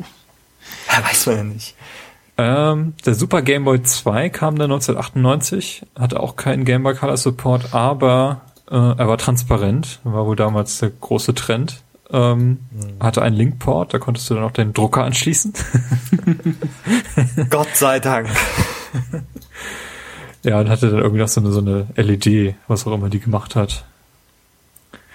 Ja, aber war wohl einfach nur so ein, so ein Update quasi von dem, von dem Teil, damit du vielleicht auch zu zweit oder deine Pokémon tauschen konntest. Ich habe das nie gesehen. Ich habe das die gab's auch, auch hierzulande nicht. Also das so, war, glaube ich, ah, okay. nur in Japan. Okay. Ja, okay. Ja. Ähm, auf dem N64 gab es zu meiner Enttäuschung nie einen offiziellen Super Game Boy oder mhm, irgendwas ja. in der Art. Also nee. die einzigen Spiele, die man offiziell dort spielen kann, ist, sind eben die Pokémon-Spiele. Mhm. Aber auch nur, wenn man Pokémon Stadium hatte. Mhm. Genau. Da also, gab es dann die, die Möglichkeit, über Pokémon Stadium in diesen Game Boy Player reinzugehen und dann Pokémon zu spielen. Und man konnte ja auch seine eigenen Pokémon von den äh, Cartridges dann in Pokémon Stadium antreten lassen. Ist eine super Idee, hat sich auch super verkauft. Ähm, ja, ich hatte zwei davon. ich habe nur den Sinn des Transferpacks nie ganz verstanden, weil es eigentlich ein schickes Stück Hardware war und ähm, ich wirklich dann gehofft habe, dass es bald dann mal so einen Gameboy Player gibt. Mhm. Gab's nie. Ähm, genau, das wurde ja in dem Fall noch unten in den N64 Controller reingesteckt. Genau. Also es gab auch diverse andere Spiele, die das unterstützt haben, aber das waren dann tatsächlich auch nur so eine, so eine Tauschgeschichten, um in Spiel A irgendwas freizuschalten. Also Perfect ja, Dark hatte ja. das und Mario Golf, glaube ich. Äh, ja, bisschen schade, diese Chance, die Nintendo da vertan hat. Wobei in den Pokémon-Spielen, es ging ja immer diese, äh, dieses äh, Gerücht herum, dass die Gameboy-Spiele da tatsächlich auf dem Spiel drauf sind, auf dem N64-Spiel und eben nur die Spielstände übertragen werden. es ist aber tatsächlich so, dass da ein richtiger Emulator läuft. Und ah. man kann, also es sitzen sogar gerade Leute dran, die da was dran rumbasteln und versuchen da eben auch äh, andere Spiele laufen zu lassen. Ah, sozusagen den Emulator zu benutzen. Genau. Der schon drin ist. Für, ja, spannend. Der Trick ist nämlich, dass, das, dass die Spiele nur geladen werden, wenn sie den Header von den Pokémon-Spielen drin haben. Das heißt, man muss irgendwie rangehen und äh, diesen Header von anderen Spielen tauschen. Und es scheint wohl bis zum gewissen Level auch zu funktionieren, aber äh, der letzte Stand ist, dass sie äh, nicht viel weiter als den Startbildschirm kommen von, okay. von den Spielen. Ja, aber es ist sogar so, dass die Super Game Boy Hintergründe äh, geladen werden, was auch ganz nett ist. Also scheinbar hat Nintendo da den alten Code einfach mit mit draufgepackt vom Super Game Boy. Ja, äh, es gab so ein paar inoffizielle äh, Game Boy Adapter, die man sich in den N64 stecken konnte und dann da die Game Boy Spiele spielen, aber da gab's gibt's fast immer Probleme mit dem Sound. Ich weiß nicht, habt ihr so ein Ding mal in der Hand gehabt? Nee, hab ich, höre ich jetzt auch zum ersten Mal von. Nee, nee. Ah, schade. Also ich glaube, die sind auch auf Ebay mittlerweile recht selten zu finden. Ähm, es gab für Entwickler, äh, also für, für Zeitschriften und so, also Redakteure, äh, die konnten sich von Nintendo ein offizielles Gerät holen, mit dem Gamer-Spiele dann auf dem N64 gespielt werden konnten, einfach um Screenshots zu machen. Ah. Spannend. Das hat ja. Nintendo für 1400 Dollar äh, seinerzeit verkauft. Boah. Tja. Der GameCube wiederum hatte einen offiziellen Gameboy Player, den man sich unter die Konsole klemmen konnte. Mhm. Äh, also irgendwie draufstellen, so äh, an diesen super ja. Anschluss. Also da hat er irgendwie eine ganze Reihe an Anschlüsse so, unten dran. Ja, da hat er ja auch so diverse äh, skurrile Ports. Mhm. Und ja. der konnte auch eben die alten Gameboy-Spiele spielen. Also es war zwar schon die Game Boy Advance Zeit und die laufen auch alle drauf, aber äh, der ist komplett abwärtskompatibel. Und äh, ja, das einzige Problem ist da wahrscheinlich der Controller, weil dieses äh, Steuerkreuz, sagen wir, mäßig ist. ähm, an der Stelle möchte ich aber empfehlen, es gibt von, von Hori so eine SNES-ähnlichen Controller für den GameCube ähm, kann ich auch gerne verlinken. Sind extrem teuer auf Ebay, da muss man schon 150 Euro auf den Tisch legen. Aber damit kann man auf jeden Fall den Gameboy äh, Player ganz gut nutzen. Ähm, ist eine feine Sache. Also Hori macht ja sowieso ganz gute Controller. Äh, sind auch die einzigen, die noch vernünftige N64-Controller abseits von Nintendo selbst hergestellt haben. Und die haben mhm. damals, glaube ich, ganz, ganz nette Sachen gemacht. An der PS1 äh, gab es auch äh, diesen Parallelport an den früheren Modellen und hat sich auch mal jemand hingesetzt und so einen Gameboy-Adapter gebaut. Ähm, wahrscheinlich ähnlich wie beim N64. Ich glaube, das war sogar die gleiche Bude, die das gemacht hat. Äh, nannte sich Game Booster. Ähm, Habe ich auch nur mal auf Papier gesehen, also nie in der Hand gehabt. Der GBA konnte alle, alle Modelle bis auf der Mikro können äh, die klassischen Gameboy-Spiele spielen. Und ja, wer heutzutage in den Genuss von Gamerspielen kommen möchte, ohne sich ein altes Gerät zuzulegen, der wird wohl auf den 3DS zugreifen. Äh, in der Virtual Console findet man eine ganze Reihe an Klasse, äh, klasse Titeln. Mhm. Ich glaube, die Zelda-Spiele sind alle dort, die ja, Mario Land-Spiele, äh, Donkey Kong Land ist jetzt gerade wieder drauf, so, also mit Rare. Die ganzen Rare-Spiele werden jetzt wieder raufgeladen. Ja, Mega Man auch. Mega Man. Teilen. Kirby Streamland auch. Ja. Also schon durch die Bank ganz, ganz gute Auswahl und hat auch so ein paar nette Features, eben die Speicherfunktion. Wie vorhin schon bei Mario Land erwähnt, man kann auf dem 3DS äh, jederzeit ja. speichern. Mhm. Und man kann, äh, wenn man L und R gedrückt hält und dann Y drückt, kann man zwischen ähm, Schwarz-Weiß und Grün-Schwarz, wer das Original-Feeling mhm. haben möchte, umschalten. Und wenn man Start und Z gedrückt hält, wenn man das Spiel auswählt, ähm, wird das in so einem 3D-Modus gestartet. Und dann kann man quasi den Original Gameboy so äh, um das Originalbild halt herum, so in 3D, sich darstellen lassen, wenn man darauf steht. Ich habe es auf meinem 2DS versucht, da geht dieser Trick nicht, aber dieses äh, Grün, Schwarz und Schwarz-Weiß, das funktioniert da. Ja, kommen wir wieder zu dem Wichtigsten, nämlich der Software. Hm. Ähm, fangen wir doch mal an. Was für Spiele sollte man dann kennen? Was für Spiele haben wir besessen? Ähm, was für Spiele haben irgendwie was, was man berichten könnte? Wir haben, äh, ich hatte im Vorfeld erzählt, äh, bevor wir diese Sendung aufgenommen haben, dass ich äh, mir Donkey Kong angeschaut habe. Äh, so ganz kurz. äh, Benny, du kannst das empfehlen. Donkey Kong auf ja. dem Game Boy von 1994, also nicht Donkey Kong Land. Nicht Donkey Kong Land und auch nicht zu verwechseln ähm, mit dem Original Donkey Kong vom NES. Es ist ein eigenes Spiel und zwar ein ziemlich großartiges, wie ich finde. Ähm, ich glaube am Anfang ein bisschen gewöhnungsbedürftig. Es ist sehr schwierig auch. Es ist, ich würde es äh, Mischung aus äh, Jump'n'Run und Puzzle Game nennen. Also so ein Level, sehr begrenzte Größe. Es ist mehr so ein kleiner Raum in, in der Regel. Ähm, nicht immer passt er aber ganz auf den Bildschirm und man muss so ein bisschen herausfinden, was man da tun muss.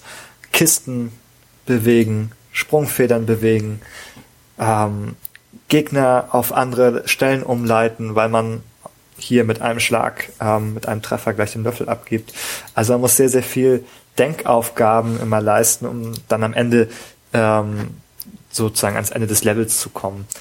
Und das hat ultra viele Level, es hat wirklich viele, viele Level. Und es wird sehr, sehr schwer nachher, aber es macht auch sehr viel Spaß. Und man kann speichern. also ich würde sagen, es ist der geistige Vorgänger von den, ähm, von der Mario vs. Donkey Kong Reihe, die ich sehr großartig ja, finde. Genau, so kann ah, guter, guter Vergleich, genau. Ja, die bauen nämlich genau auf diesem Prinzip auf, ähm, sind leider nicht so knackig schwer, was ich einerseits ein bisschen schade finde bei den neueren Spielen der Reihe, aber genau das Prinzip Mario vs. Donkey Kong. Man spielt ja, glaube ich, auch schon Mario in diesem Spiel. Ja, ich gucke um, mir ähm, gerade ein Video an. Also mhm. mir ist das gänzlich unbekannt. Ja. Er hat auch so von der Optik her erinnert das noch so an den ersten Mario Land eher. Also dieses Männchen, Mario Männchen, mhm. ist auch eher so ein hässlicher Knuppel. Ja, aber schon ganz gut erkenntlich auch. Also schon erkenntlich, ja. ja. Mit Mützchen mhm. und Näschen, Hosenträger, nein. Weiß nicht. Aber ja, also ich finde, das war ein ganz großartiges Spiel, aber als, also als Kind war ich dann ein bisschen überfordert, glaube ich. Ähm, aber jetzt, ich habe das nochmal ausgepackt hier auch auf dem Super Game Boy dann, das macht richtig Spaß, finde ich. Also ähm, wenn man so auf etwas, etwas schwierigere Spiele auch steht, dann kann ich das sehr empfehlen. Ja, äh, Mario vs. Donkey Kong ist, glaube ich, erst auf dem GBA dann wieder entstanden. Oder gab es da einen Game Boy Color Teil? Ich meine, das habe ich zuerst auf dem GBA gesehen und dort auch gespielt.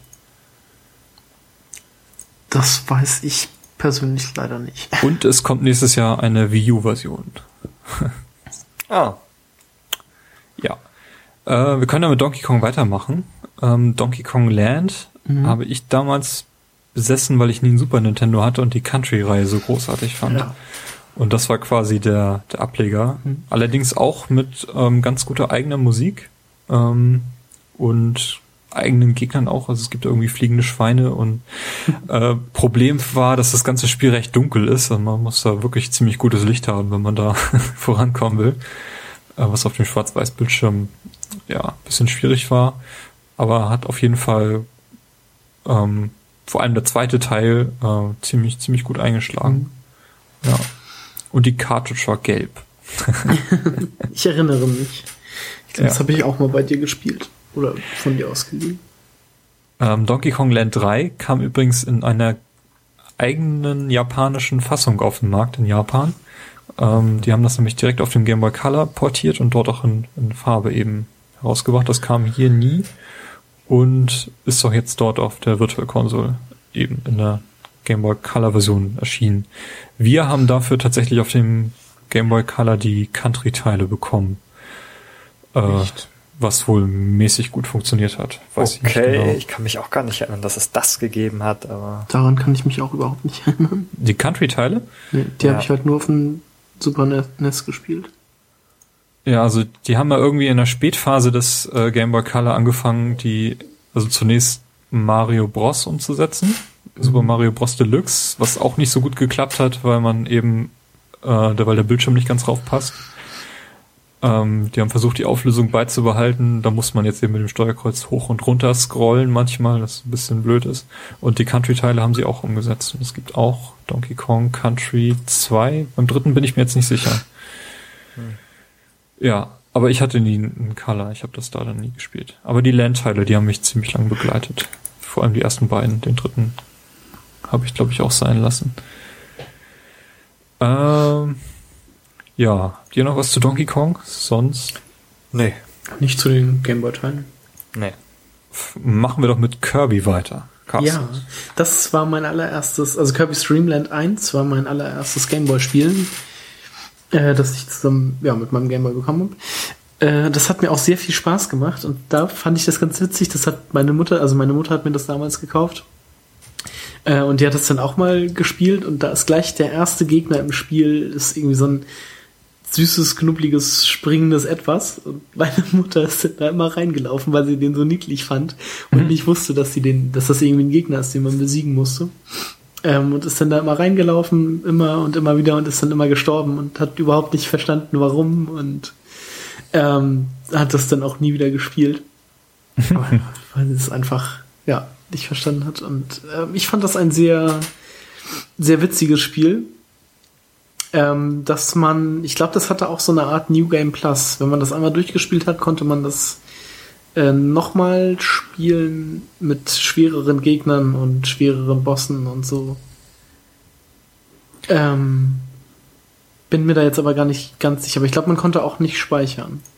Man musste das auch am Stück durchspielen. Ähm, ich weiß noch, dass es das Spiel war, wo ich die Funktionalität des Steuerkreuzes kennengelernt habe, weil das, glaube ich, das Spiel war, was du damals hattest, als ich den Gameboy das erste Mal in der Hand hatte. Und ich dachte immer, das ist so ein Knopf. Aber man kann den tatsächlich in vier Richtungen bewegen. Mhm. ja, also ja. Kirby Streamland, ähm, man konnte sich halt noch nicht verwandeln in die Gegner. Das war so ein bisschen, bisschen blöd. Nö, nö, fand ich eigentlich damals noch gar nicht. Also ich fand, das war halt das Besondere an, an Teil 2, weswegen ich den ähm, viel intensiver gespielt habe als den ersten. Mhm. Also es kam ja erst Dreamland, dann kam der NES-Teil, ich glaube Kirby's Adventure hieß der. Da konnte man sich zum ersten Mal verwandeln.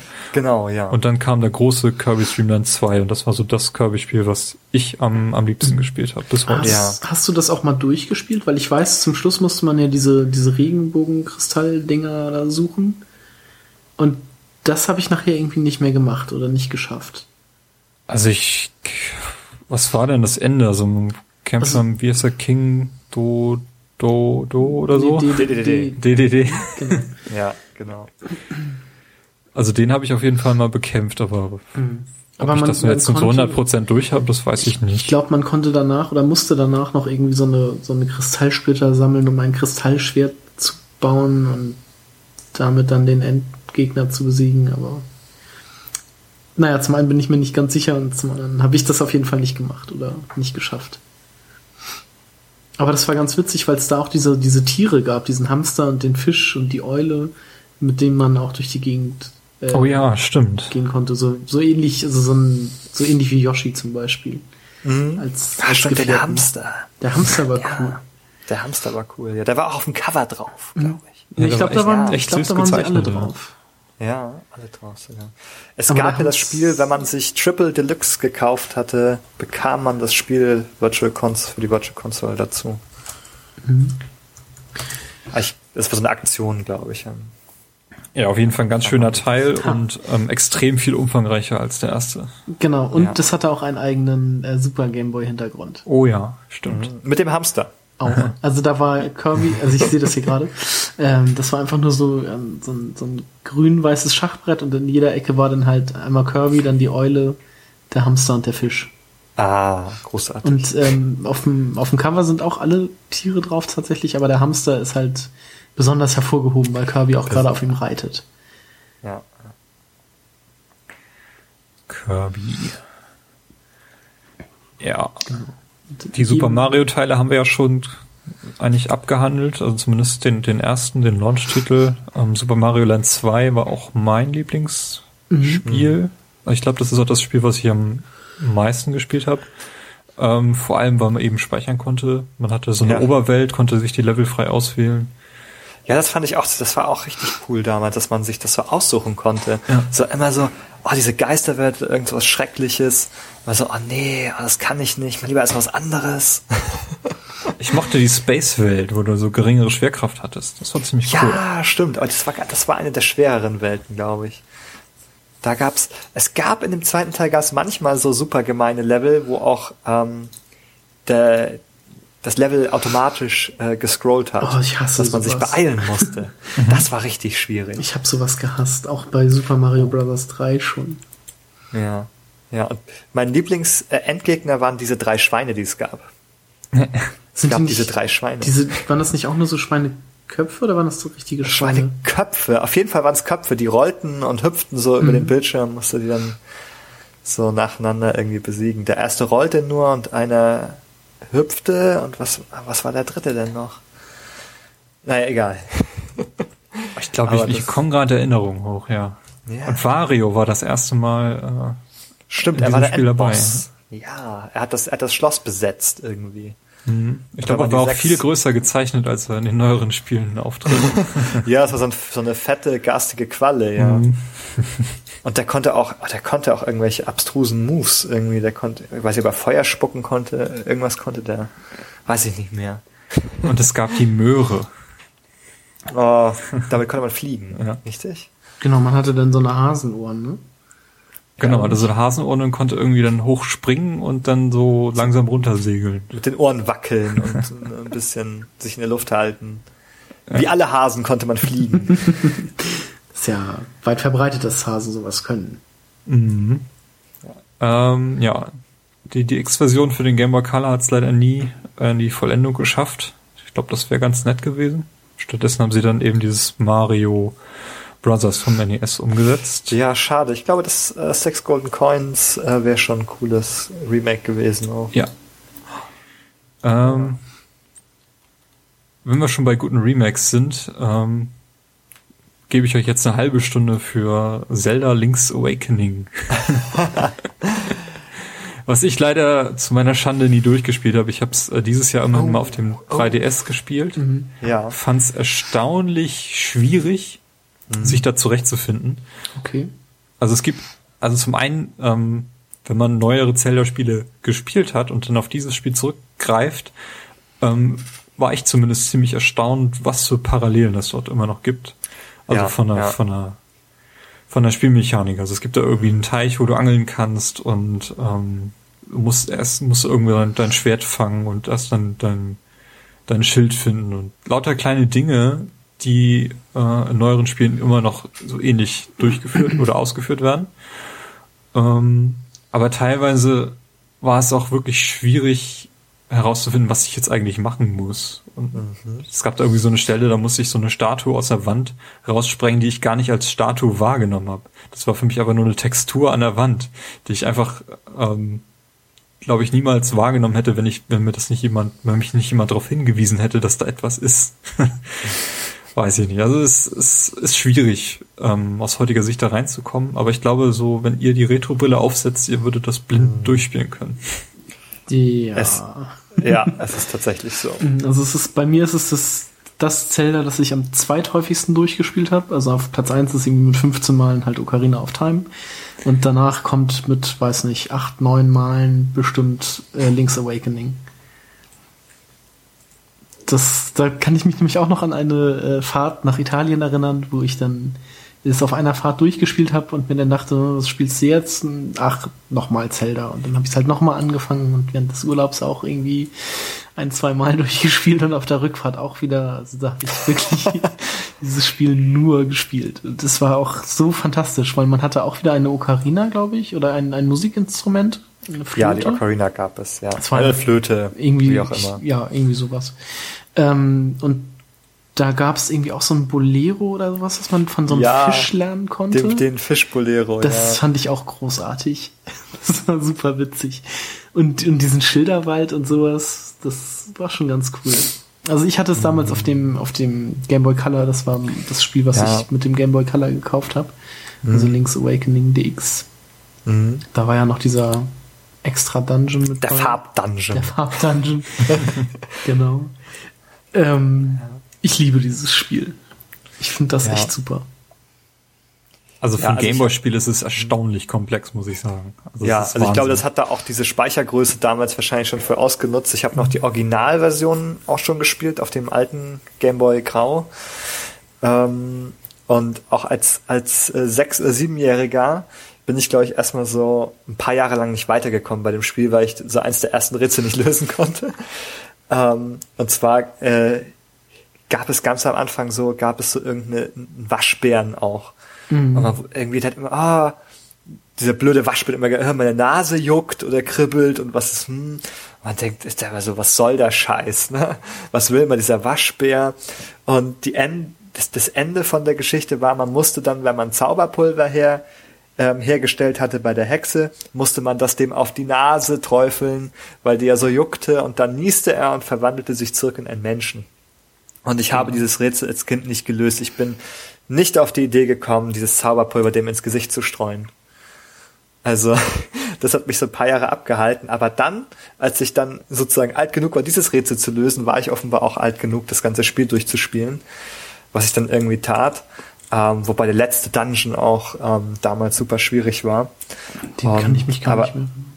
Das ist dieser, dieser Reptilfelsen. Ja. Wo, wo es diese Bodenplatten gibt, ähm, die sich auflösen und dann muss man die so nachbauen mit so einer ähm, mit so einem Apparat. Mhm. Ähm, der steht dann so am Rand herum und dann muss man wirklich ähm, diese diese Abgrundfläche, die muss man so komplett ausfüllen. Mhm. Aber wenn man gegen die Wand fährt oder man kann halt kein Plättchen doppelt zeichnen, ja. dann hat man es nicht geschafft und dann muss dann für einige Rätsel diesen Raum, diese Räume wirklich komplett ausfüllen. Mhm mit diesen Bodenplatten, damit man irgendeinen Schlüssel bekam Ach, oder so. Genau, das war diese, diese Lava-Welt quasi, also mit diesen, ja, wo man diese genau. Lava-Abgründe überqueren Wo man musste, ne? am Ende gegen so einen Drachen kämpft, glaube ich, oder so. Ja. Oder wo zumindest auch der Eingang so ein Drachenkopf ist, mhm. gegen den man erst kämpfen muss, bevor man in den Dungeon darf. Oh, ein großartiges das, Spiel, ein großartiges Spiel. War das da auch schon so? War das nicht dieser Reptilfelsen bei dem Link to the Past? Oder war das da ah, einfach nur ähnlich? Ich glaube, es ist Nee, ich glaube, es ist bei Link's Awakening. Okay, dann war das bei Link to the Past nicht so. Ja. Und Ach, davor, da, davor dieser, dieser Dungeon war auch schon so großartig. Ähm, das hatte ja als einziges Zelda-Spiel, glaube ich, an das ich mich erinnern kann, so ähm, Szenen, die äh, Hommage an Mario waren. Ja, genau wo man so in so einem Keller dann. Da gab es auch äh, so eine, Gumbas und sowas. Ja, so eine Seitenperspektive hatte. Ja, das hat mich auch erstaunt, so als ich das gesehen habe. Was auf Gumbas springen musste, das war halt so ein Gag irgendwie. Also es gab es halt so ein paar Mal im Spiel, aber man sagte, ah, okay. Ähm, ja. Hommage an Mario irgendwie. Und man hatte als, als Item die Feder, mit der Link auch springen konnte. Genau, ja. Man musste dieses Item immer extra anlegen dann, mhm. wenn man springen wollte. Manchmal musste man das. Genau. Und zum Beispiel in diesen Szenen. Ja, das fand ich eigentlich ganz witzig äh, gemacht. Und dann gab es ja am Ende, also am Ende vom, vom siebten Dungeon gab es diesen, diesen Geier, den man bekämpfen musste, so oh, auf, war, auf so einer Plattform oben auf dem Turm. Und das war auch in der 2D-Perspektive. Mhm. Das waren schon so besondere Szenen des Spiels irgendwie. Ja. Also ich habe das, also heute spiele ich das auch wirklich so im Schlaf. Man weiß genau, was man tun muss, wo man hin muss und kennt diese Map quasi dann auswendig so. Wenn man es halt schon so in so frühen Jahren, so frühen Jahren irgendwie gespielt hat, dann sitzt es tief. Mhm. ja, also in dem Sinne habe ich da auch voll die Retro-Brille und kann überhaupt nicht verstehen, dass man mit diesem Spiel Probleme haben kann. Ich finde das alles so einleuchtend. Aber wie gesagt, als, ähm, ja, als kleiner Stöpsel, das mit dem Zauberpulver. Nee, aber es ist schön äh, in der DX-Version auch umgesetzt worden, also schön eingefärbt worden, finde ich. Also es macht, mhm. hat doch damals in, ja. der, in der Version Link ziemlich grün. Guten, guten Eindruck gemacht. ja, also ich fand ja gut, hübsch. das war auch, ja, das war auch, ich meine, muss es ja auch irgendwie, weil das ja das, der Haupt das Hauptargument ist, es zu verkaufen, mhm. sollte man meinen, dass sie sich damit Mühe geben. Ja, aber es stimmt. Ich habe es ja nochmal als äh, DX-Version auf dem 3DS gespielt in der Virtual Console. Das erste Mal dann in der DX-Version. Das war schon ganz nett. Hast du dich auch geärgert, dass du keinen Drucker hattest? ja, ich habe auf jeden Fall den Drucker, ich habe an ihn gedacht. äh, an diesen, in diesen Szenen auch, dass ich, ah, damals konnte man den Drucker haben, ja. ja, wie ist das denn mit den anderen beiden Zelda-Spielen, die nachher auf dem Game Boy Color kamen? Oracle of Ages und Oracle of Seasons, wo Nintendo ja. scheinbar so ein bisschen Pokémon im Hintergrund, Hinterkopf hatte und dachte so, hm, zwei Spiele auf einmal. Äh, ja. Funktioniert manchmal. ja, vielleicht war es so. Ich glaube, oh, ich bin mir nicht mehr sicher, ob das die ersten Spiele waren, die Nintendo nicht selber entwickelt hat. Ob die schon Capcom gemacht hat damals. Ja, das waren glaube ich die drei, ne? Also die Oracle-Spiele und Cap. Minish, Minish Cap, ja. Ja, der Minish Cap, genau. Ja, genau. Ich glaube, da, genau, und diese beiden die hat Capcom gemacht. Ähm, die laufen aber, glaube ich, auf der gleichen Engine wie Link's Awakening. Mhm. Ähm, also es sieht ganz ähnlich aus. Die Menüs sind auch völlig identisch Aber aufgebaut. Es gab eine Intro-Sequenz und zwischenzeitlich immer mal wieder so eine kleinen Filmchen. Ja, stimmt. Es gab so kleine Filmchen, die mhm. waren so animierte 2D-Bilder, ja, könnte man genau. sagen.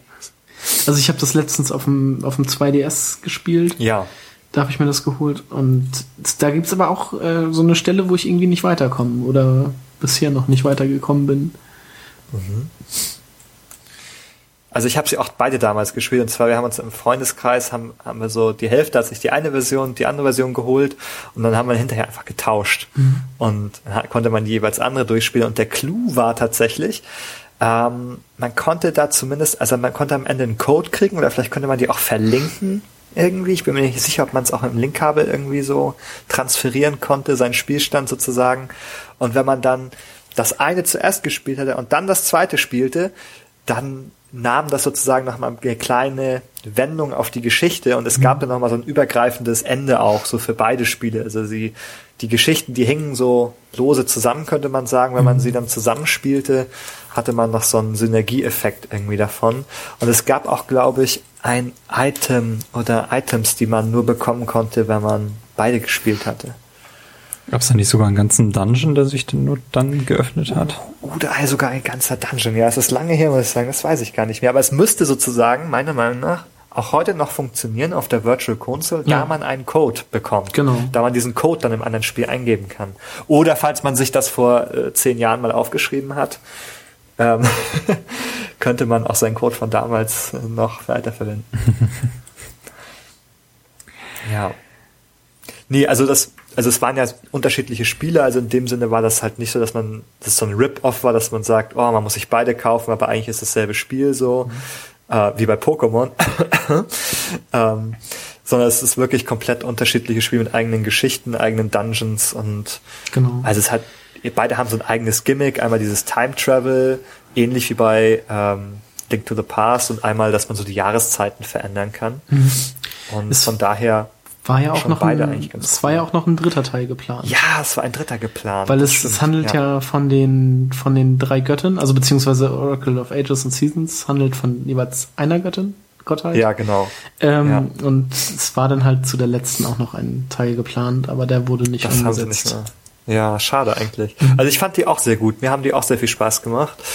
Ähm, ich habe mir jetzt den einen auch wieder geholt. Ich weiß gar nicht mehr, ob ich mir jetzt Ages oder Seasons geholt habe auf der Virtual Console. Aber ich habe ihn noch nicht angefangen. Mhm. Deswegen bin ich da gar nicht so frisch wie bei Link's Awakening.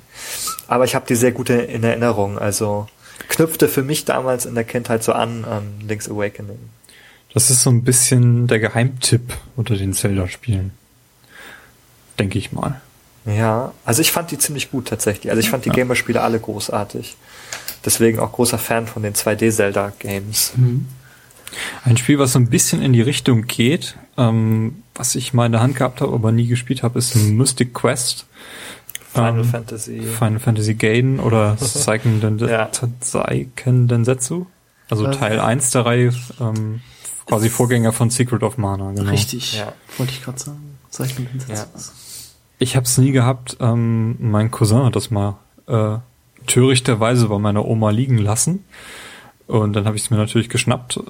nicht nichts ahnt, was ich da in der Hand hatte. Und habe ich natürlich einen neuen Spielstand anlegen wollen. Und da fragte er mich nach den Namen. Und da habe ich dann äh, den Hauptcharakter dann Timo genannt. Und dann wurde oh, den zweiten Namen gefragt. Und habe ich dann Oma genannt. Und so habe ich dann natürlich den Spielstand auch überschrieben, der da drauf war. Und ja, seitdem durfte ich dann nie wieder Gameboy-Spiele ja, von denen. Hast auch gleich die Beweise hinterlassen, wer es gewesen ist. die Oma. Ah ja, Timo.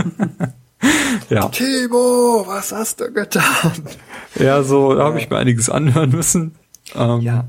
Aber das scheint wohl ein ganz, ganz großartiges Spiel zu sein. Zumindest für die Plattform, auf der es lief und ja.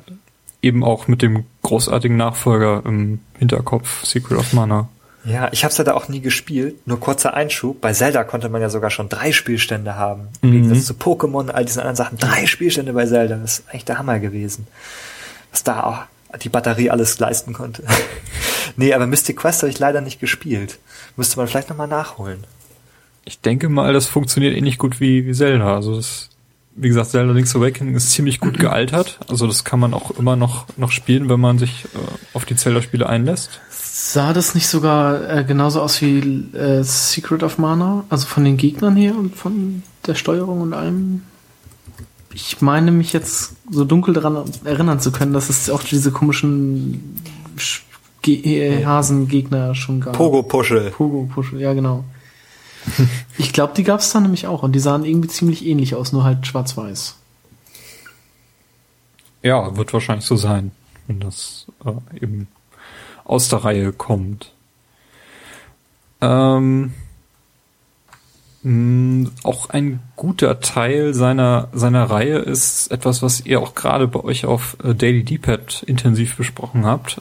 Ähm, Metroid Teil 2 hat es auf den, ja. auf den Gameboy geschafft. Und scheint auch ein ziemlich guter Vertreter seiner, seiner Art zu sein. Ja, also auch ich äh, habe ihn auch wieder selber nicht gespielt, aber ich weiß, dass Kollege Thorsten da recht begeistert auch war von dem Gameboy-Teil. Dass der sozusagen auch, ähm, also der hat durchaus eine Daseinsberechtigung. Also man hat ja manchmal so die Befürchtung, so ist das irgendwie so ein NES-Remake vielleicht nur oder so ein SNES-Remake, was ja, wie man sagen muss, Link's Awakening auch werden sollte zum Beispiel. Link's Awakening sollte eigentlich eine Portierung von A Link to the Past werden mhm. und ist dann so als Seitenprojekt ähm, der Entwickler damals dann doch zu einem eigenen Spiel irgendwann geworden. ähm, aber die Idee war, die, eine Engine zu entwickeln, damit man das Super Nintendo-Spiel portieren kann. Ähm, ist zum Glück nicht gemacht worden und ist bei Metroid auch nicht gemacht worden, zum Glück. Ähm, aber ist auch so sehr unbekannte Vertreter der Reihe irgendwie. Also, oder? Also es geht mir zumindest so, dass man da irgendwie immer am wenigsten irgendwie davon hört. Steht wahrscheinlich so im Schatten vom, vom Super Nintendo Teil. Von dem, von dem ja. dritten Teil, ja. Ja. Also ich bin mit Metroid-Reihe erst auf dem Gamecube eingestiegen. Mhm. Ich nachher Und auf der Wii. auch nicht, auch nicht schlecht. Nee. Doch ein guter Zeitpunkt. Ich glaube, die, die Primes haben sich sehr gut gespielt mhm. auf der Wii. Ich hoffe, die kommen nochmal als HD-Version. Ich hätte mich damals beim Mediamarkt mit der, mit der Trilogie eindecken sollen, als sie die für 20 Euro verscherbelt haben. Oh, ein Sportpreis. Du ja. hättest es tatsächlich tun sollen, ja. Die gehen, also unter 80 Euro kriegt man die heute, ja. heute die gar nicht nächste Millionenidee. Ja. Was man mit Nintendo äh, Sachen alles für Millionen verdienen könnte. ja. Aber diesen Mediamarkt ausrauben. Ja, ja. ulkige Geschichte dazu, weil es auch ins Thema passt. Ähm, der Karstadt bei uns damals hat ähm, äh, zu dem Pokémon Trading Card Game für den Game Boy Color den Spieleberater verschenkt oh. am Ende. Sie hatten irgendwie so einen Vorrat von bestimmt 50 Stück oder so und also, ich glaube, das Spiel war so nicht so erfolgreich wie erhofft und dieser Spieleberater war auch nicht so nötig wie gedacht. Und ähm, sie hatten ultra viel davon übrig nach so ein, zwei Jahren nach dem Release und dann verschenkten die erst für einen Euro, wollte, kaufte auch keine, irgendwann wurden die verschenkt tatsächlich. Hier in Kiel? Und äh, nee, das war in Flensburg, so. in meiner Heimat. Ah, okay. ähm, der Karstadt hat sie verschenkt und da deckte ich mich, glaube ich, mit acht Exemplaren ein oder so ähm, und versuchte dann die im, äh, im Second-Hand-Shop zu Geld zu machen. Aber als ich da mit acht Stück ankam, rochen die das, weil es nicht in Ordnung war. Dachten vielleicht, dass ich die irgendwie gestohlen hätte oder so und wollten die nicht ankaufen. Und ich weiß nicht, was mit denen am Ende mal passiert ist. Ich hab die nicht mehr. Ich vermute fast, dass die irgendwann mal, äh, dass ich die weggeschmissen habe, tatsächlich. Schade. Ich habe ja. ja, wo ihr gerade beim Spieleberater seid, den wunderschönen originalen Gameboy Spieleberater 2 den ich mir irgendwann mal auf dem Flohmarkt, glaube ich, gekauft habe. Universalspieleberater? Ja, ja, da sind ganz viele Spiele oh. drin. Ähm, auch zu Zelda, obwohl der, glaube ich, einen eigenen hatte. Ja, Link's Awakening hat einen richtig dicken Spieleberater, den ich dann damals. Also hier sind irgendwie so, so Anrisse so von den ersten Leveln und aber auch ganz ja. viele so Bildschirme aneinander geklebt, damit du so einen Überblick vom Level hast. Ja, ich das ja war tatsächlich. Darkwing Duck habe ich hier gerade. Ja. Und das Großartige sind halt, es ist halt eben ein offizielles Werk. Da sind eben nicht nur Screenshots, sondern extrem viele Zeichnungen auch drin, die das irgendwie so ein bisschen aufpeppen. Für Mystic cool. Quest habe ich ja auch, also es ist, äh, ist ein schönes Teil. Yoshi's Cookie, Kirby's Pinball Land gab's auch. Interessant. Aber ich glaube, das ist hier nicht hm. erschienen. Gab es auch, ja. Das ist auf Deutsch, also. Ach so, na gut, dann wird es vielleicht auch erschienen sein. Sagt mir nichts. Ähm, ich dachte, das gab es nur auf dem Super Nintendo, aber das war so ein anderes Spiel, wo man mit Kirby rumrollen konnte. Mhm. Naja. Aber ja, die Spielberater, die waren damals schon, schon recht cool. Aber du hast jetzt mit Pokémon Trading Card Game angefangen. Ähm, mhm. Was auch so eine Art Geheimtipp ist, weil das ziemlich nah dran am, am tatsächlichen Trading Card, Card Game war. Mhm. Und du auch, glaube ich, ziemlich schnell ziemlich gute Decks dir zusammenstellen konntest. Also es das soll, stimmt, soll ein ja. ganz, ganz guter Vertreter seiner Reihe sein. Ja, also ich glaube, es gibt nicht mehr, es gibt nicht viele weitere Einträge in dieser Reihe auch einfach. Nee. Und dadurch, dass es eben damals rauskam, ähm, hat es eben nur den, den Status von damals abgebildet. Ja, also ich verstehe das ehrlich gesagt nicht. Ähm, also ich habe zum Beispiel mal auf dem DS Yu-Gi-Oh! gespielt ähm, dieser Touchscreen würde sich, äh, bietet sich super an für solche Spiele, für so Trading Card Games. Ähm, und damals war es natürlich äh, so diese Karten, das war natürlich äh, halt nicht so den Überblick. Also ich habe das Spiel nicht so sehr gemocht tatsächlich. Also war es, also es war ja so grafisch auch relativ spartanisch.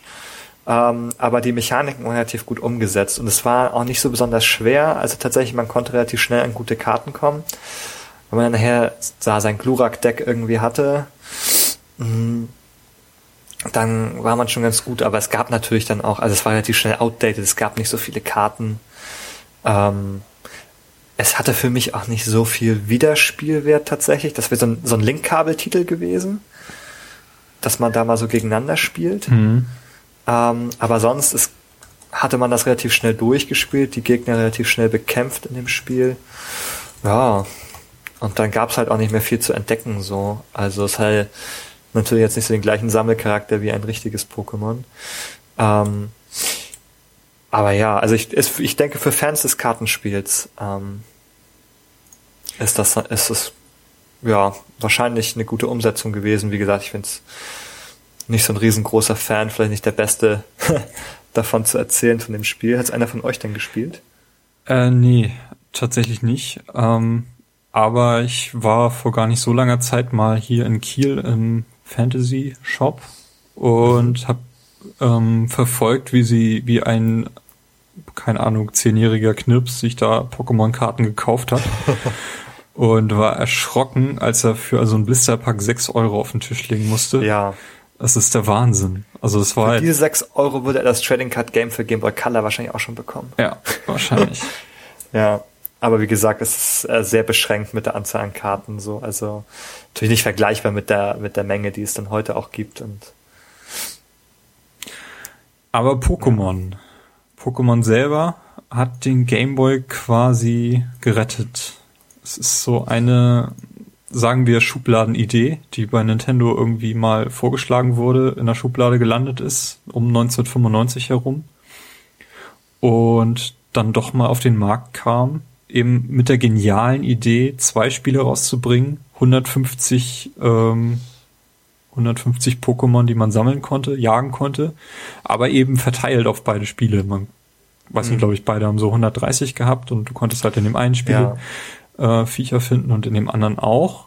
Und um alle zu sammeln, musstest du eben Zugriff auf beide Spiele haben, zwei Gameboys und eben dieses Link-Kabel und fleißig mhm. tauschen. Eine ganz, ganz großartige Geschäftsidee, die auch ähm, bombig eingeschlagen ist und Nintendo wahrscheinlich mhm. vor so einer Art Untergang gerettet hat seinerzeit. Ähm, was mich begeistert hat, ähm, ich habe das Spiel selber nie besessen, aber mein Bruder hatte, ich weiß nicht, glaubt die blaue Version. Mhm. Und ich habe das tatsächlich mal durchgespielt und das ist ein verdammt gutes Rollenspiel, wenn man nur mal auf das Spiel achtet und nicht auf das Geschäft dahinter. Mhm. Ähm, ich glaube, mit dieser Ansicht stehe ich nicht ganz alleine da, aber das, ähm, das Spiel selber, wenn man nur das Rollen, sich für das Rollenspielcharakter interessiert, ist das äh, ein extrem guter Vertreter seiner Reihe. Hast, mhm. hast du ja. die Pokémon-Spiele? Ja, also ich bin auch, ähm, als es rauskam, da habe ich es mir zum Geburtstag gewünscht, auch die blaue Edition. Ähm, das war auch ganz groß damals, hatte auch irgendwie jeder gefühlt. Also ah, damals in der Grundschule, Grundschule oder, oder Anfang, ja, weiß ich nicht, weil, also ähm, da hatte das irgendwie jeder, hatte dann diese Pokémon-Spiele plötzlich und ähm, das war aber auch, also einerseits klar, es ist irgendwie ein Geschäftskonzept gewesen, was gut funktioniert hat auch, aber ich denke, was man dem auch Positives abgewinnen kann, dass es dadurch sehr so ein soziales äh, Ding geworden ist auch, weil man ja, also in der Regel, die wenigsten Kinder waren jetzt in der Lage, sich zwei Gameboys und zwei Spiele zu kaufen. Ich glaube, dass das ähm, realistische Szenario ist eben, dass man sich Freunde dann gesucht hat, die das auch hatten. Mhm. Und dadurch ist man doch halt viel ähm, mit Leuten äh, also mit anderen irgendwie dazu gekommen, hast du auch Pokémon und so hatte man ein Thema und ähm, ein Grund irgendwie zusammenzukommen, sich zu treffen und dann, nachdem man getauscht hatte, konnte man auch weiter dabei bleiben, indem man noch gegeneinander kämpfte. Also das ist also so eine große soziale Komponente und ähm, tatsächlich ähm, so meine reale Geschichte war, dass ähm, ich mich zu der Zeit mit einem irgendwie einem guten Freund total zerstritten hatte und wir irgendwie wochenlang nicht miteinander geredet hatten und dann kam Pokémon raus und irgendwie jeder wusste natürlich vom anderen, also man kannte sich ja gut und jeder wusste vom anderen, ah, der hat sich das Spiel auch geholt, so der wird das auch haben. Und am Ende hat uns dann dieses Spiel wieder dazu, dazu gebracht, dass wir uns getroffen haben, ähm, um miteinander äh, Pokémon auszutauschen. Willkommen bei Herzblatt. Also Nein, also ernsthaft, also es ist wirklich so, dass ich, glaube ich, diese soziale Komponente bei Pokémon nicht zu vernachlässigen ist, weil die einfach viel, viel größer ist als bei allen anderen Spielen der Generation. Also wir haben es vorhin angesprochen, das Link-Kabel hat man eigentlich nicht gebraucht, bis Pokémon mhm. dann kam. Dann hat man es irgendwie viel benutzt, jeder hat es, jeder hat es dann gehabt plötzlich. Und vorher war das irgendwie kein Thema. Und ich glaube, das ist irgendwie auch eine Leistung des Spiels sozusagen. Ja, aber ich muss sagen, also der Freund bei dem ich das radikal gelöscht habe. Das war tatsächlich auch der einzige, den ich kannte, der Pokémon als, als Spiel hatte. Also nachher irgendwie okay. Pokémon Stadium, das hatten dann noch ein paar andere auf dem N64, aber halt ja. auf dem Gameboy hatte irgendwie nur ich Pokémon. Und dann auch gleich okay. alles. Ja. Also zumindest, also Rot, Blau und Gelb hatte ich und halt das Pinball-Spiel. Ja, die gelbe Version kam dann später. Warum ja. auch immer. Das war nachdem durch die Serie äh, Pikachu so mhm. ähm, gehypt wurde und ja. so beliebt wurde. Genau, es also war ja glaube, nicht nur das Spiel, ja. es kam ja dann noch die, diese Fernsehserie. Mhm. Ähm, Aber die kamen die nicht sogar vor den Spielen? Also zumindest hier in Europa? In Europa hat es, glaube ich, sozusagen die Serie ja. angelaufen auf RTL 2 und Oder das aber kam im gleichen recht, Zeitraum recht von wenigen Wochen, ja, Monaten. Irgendwie. Ja. Genau. Kamen auch die Spiele. Dann eben dieses das muss Kartenspiel. Gewesen, kurz vor Weihnachten. Ja, dieses Kartenspiel, das hatte ich auch eine Zeit. Also ich hatte zumindest eine Handvoll Karten irgendwie und habe mit meinem Bruder da gespielt. Da habe ich auch Geld für ausgegeben. Nachher alles weggeschmissen. Aber, ja. Ja, also die haben da und ach ja, die kennt ihr die Endzone? Diese, ja. diese Zeitschrift, ja, ja. Ähm, die es immer noch mhm. gibt. Die hat in der Phase über 100.000 ähm, Exemplare pro ja, ich habe die damals abgeliefert. auch gekauft, glaube ich. Einfach nur deswegen, weil sie auf der Rückseite vier Karten hatten. Also vier, so eine eigene Sammelkarte hatten sie quasi noch gemacht. Und es kam dann jedes Exemplar pro Monat in vier verschiedenen Versionen raus. Mit vier verschiedenen oh. Rückseiten, damit du Du musstest eigentlich alle kaufen, wenn du diese Karten sammeln wolltest. Ja. Oh. da haben die sich gedacht, Nintendo hat eine gute Idee, das können wir auch. Hat ja auch geklappt. Ich meine, welche Zeitschrift verkauft heute noch 100.000 Exemplare? Nicht mal mehr die GameStar. Ähm, ja, das war eine gute Geschäftsidee. Das wusste ich gar nicht, dass das so ähm, solche Schlawiner waren. Also nicht schlecht. Also ich habe da auch ein paar, also ich habe diese Karten nicht gesammelt tatsächlich, aber die haben auch je auf jede äh, jedes Magazin, glaube ich, irgendwo ein Pokémon drauf gedruckt und dann wurde es auch verkauft, das Heft. Mhm. Wie gesagt, ich habe sie dann sogar in meiner Gameboy-Kamera gefunden. also aus, ja. der, aus der Anfangszeit der Pokémon habe ich auch einfach alles. Also das war ganz schlimm. Besitzt du das auch noch? Nein. Nein. Gar nichts mehr. Ja, schade. Ich leider auch nicht. Ich habe mir jetzt halt letztes Jahr mal wieder das äh, Pokémon Y gekauft für einen Gameboy, äh, für einen Nintendo 3DS. ähm, und war davon ja begeistert, weil ich ja die ganzen Spiele dazwischen nicht gespielt habe. Also Silber habe ich irgendwie noch mal oder Gold, glaube ich, habe ich irgendwie noch mal bei einem Freund gespielt oder bei dem Bruder von einem mhm. Freund einfach mal kurz gesehen. Ähm, aber alles, was danach kam, habe ich ja nie wieder gespielt. Und dann jetzt nochmal mit Y einzusteigen, war halt wieder so, war halt wieder mal ganz cool. Mhm. Wie ist das denn? Die Version, die jetzt rauskommen, Saphir Omega oder irgendwie so, die jetzt ja. zum Jahresende rauskommen, das sind Remakes von den Saphir und Rubin? Ja, Rubin und Saphir waren auf dem Game Boy Advance. Ach so, okay. Teile. Wie hießen denn genau. die Teile, die auf dem Game Boy Color kamen? Gold und, Gold Silber. und Silber. Gold und Silber? Okay. Was ist hier mit äh, Black and White, beziehungsweise Schwarz-Weiß? Kam die auch schon auf dem Advance, oder? Äh, nein, das ist ähm, äh, auf dem DS. Die DS. Genuin DS. Okay, und davon gab es dann noch Schwarz und Weiß jeweils Teil 2. Genau, ja. Ursprünglich sollte das ein Spiel sein, aber es war zu viel Content und mhm. dann haben sie es gesplittet. Ja. Und gab es nicht, war, wurden nicht noch andere Pokémon-Spiele nachgemacht? Hier, ja, es War gab auf dem DS das Remake von Gold und Silber, Hard Gold und Soul ah, Silver. richtig. Das waren die ersten, nee, es waren nicht die ersten Remakes. Die ersten Remakes waren auf dem GBA Ach, die, ähm, ähm, Blattgrün und Feuerrot. Ja, genau. mhm. Ja. Schön, dass du einen Durchblick hast. und dann gab es, wie gesagt, dann gab es auf dem DS, die ersten DS-Spiele waren, glaube ich, diese Remakes. Oh nee, das waren die, nee, das war schon die zweiten. Es gab auch dann, ähm, gab es Diamant und Perle Diamant und Perl gab's so. Das waren die ersten DS-Spiele, dann kamen die Remakes, dann kam Schwarz-Weiß 1-2 und jetzt sind wir bei XY und, und dieses Remakes Jahr, von Rubin Saphir. Genau. Und was Nintendo einfach noch noch mal an Geld hätte machen können. Also die Millionen, Milliarden Idee für Nintendo, wenn die da diese, diese, ähm, diese Figuren quasi schon vorher gehabt, gehabt hätten. Also die jetzt hier Skylanders zum Beispiel sind. Mm. Und die hätten dann jedes Pokémon als Figur verkauft. Ja, die, sie hätten es tatsächlich als sie hätten tatsächlich jedes äh, jede Figur einfach verkauft oder jedes Pokémon einfach verkauft. Und, ja. Also ich, ich glaube, die, die Skylanders-Leute oder die, die waren ja vorher auch bei Nintendo und hatten da angefragt, aber da hatte Nintendo ja noch kein Interesse daran. Ja, das, also es erstaunt mich auch. Nintendo hat einfach ehrlicherweise kein, meistens nicht den guten Riecher für finanzielle Erfolge. Also für, für kommerzielle Hits so. Mhm. Ähm, das sind eher so Glückssachen, so wie die Wii, die dann total erfolgreich werden. Ja.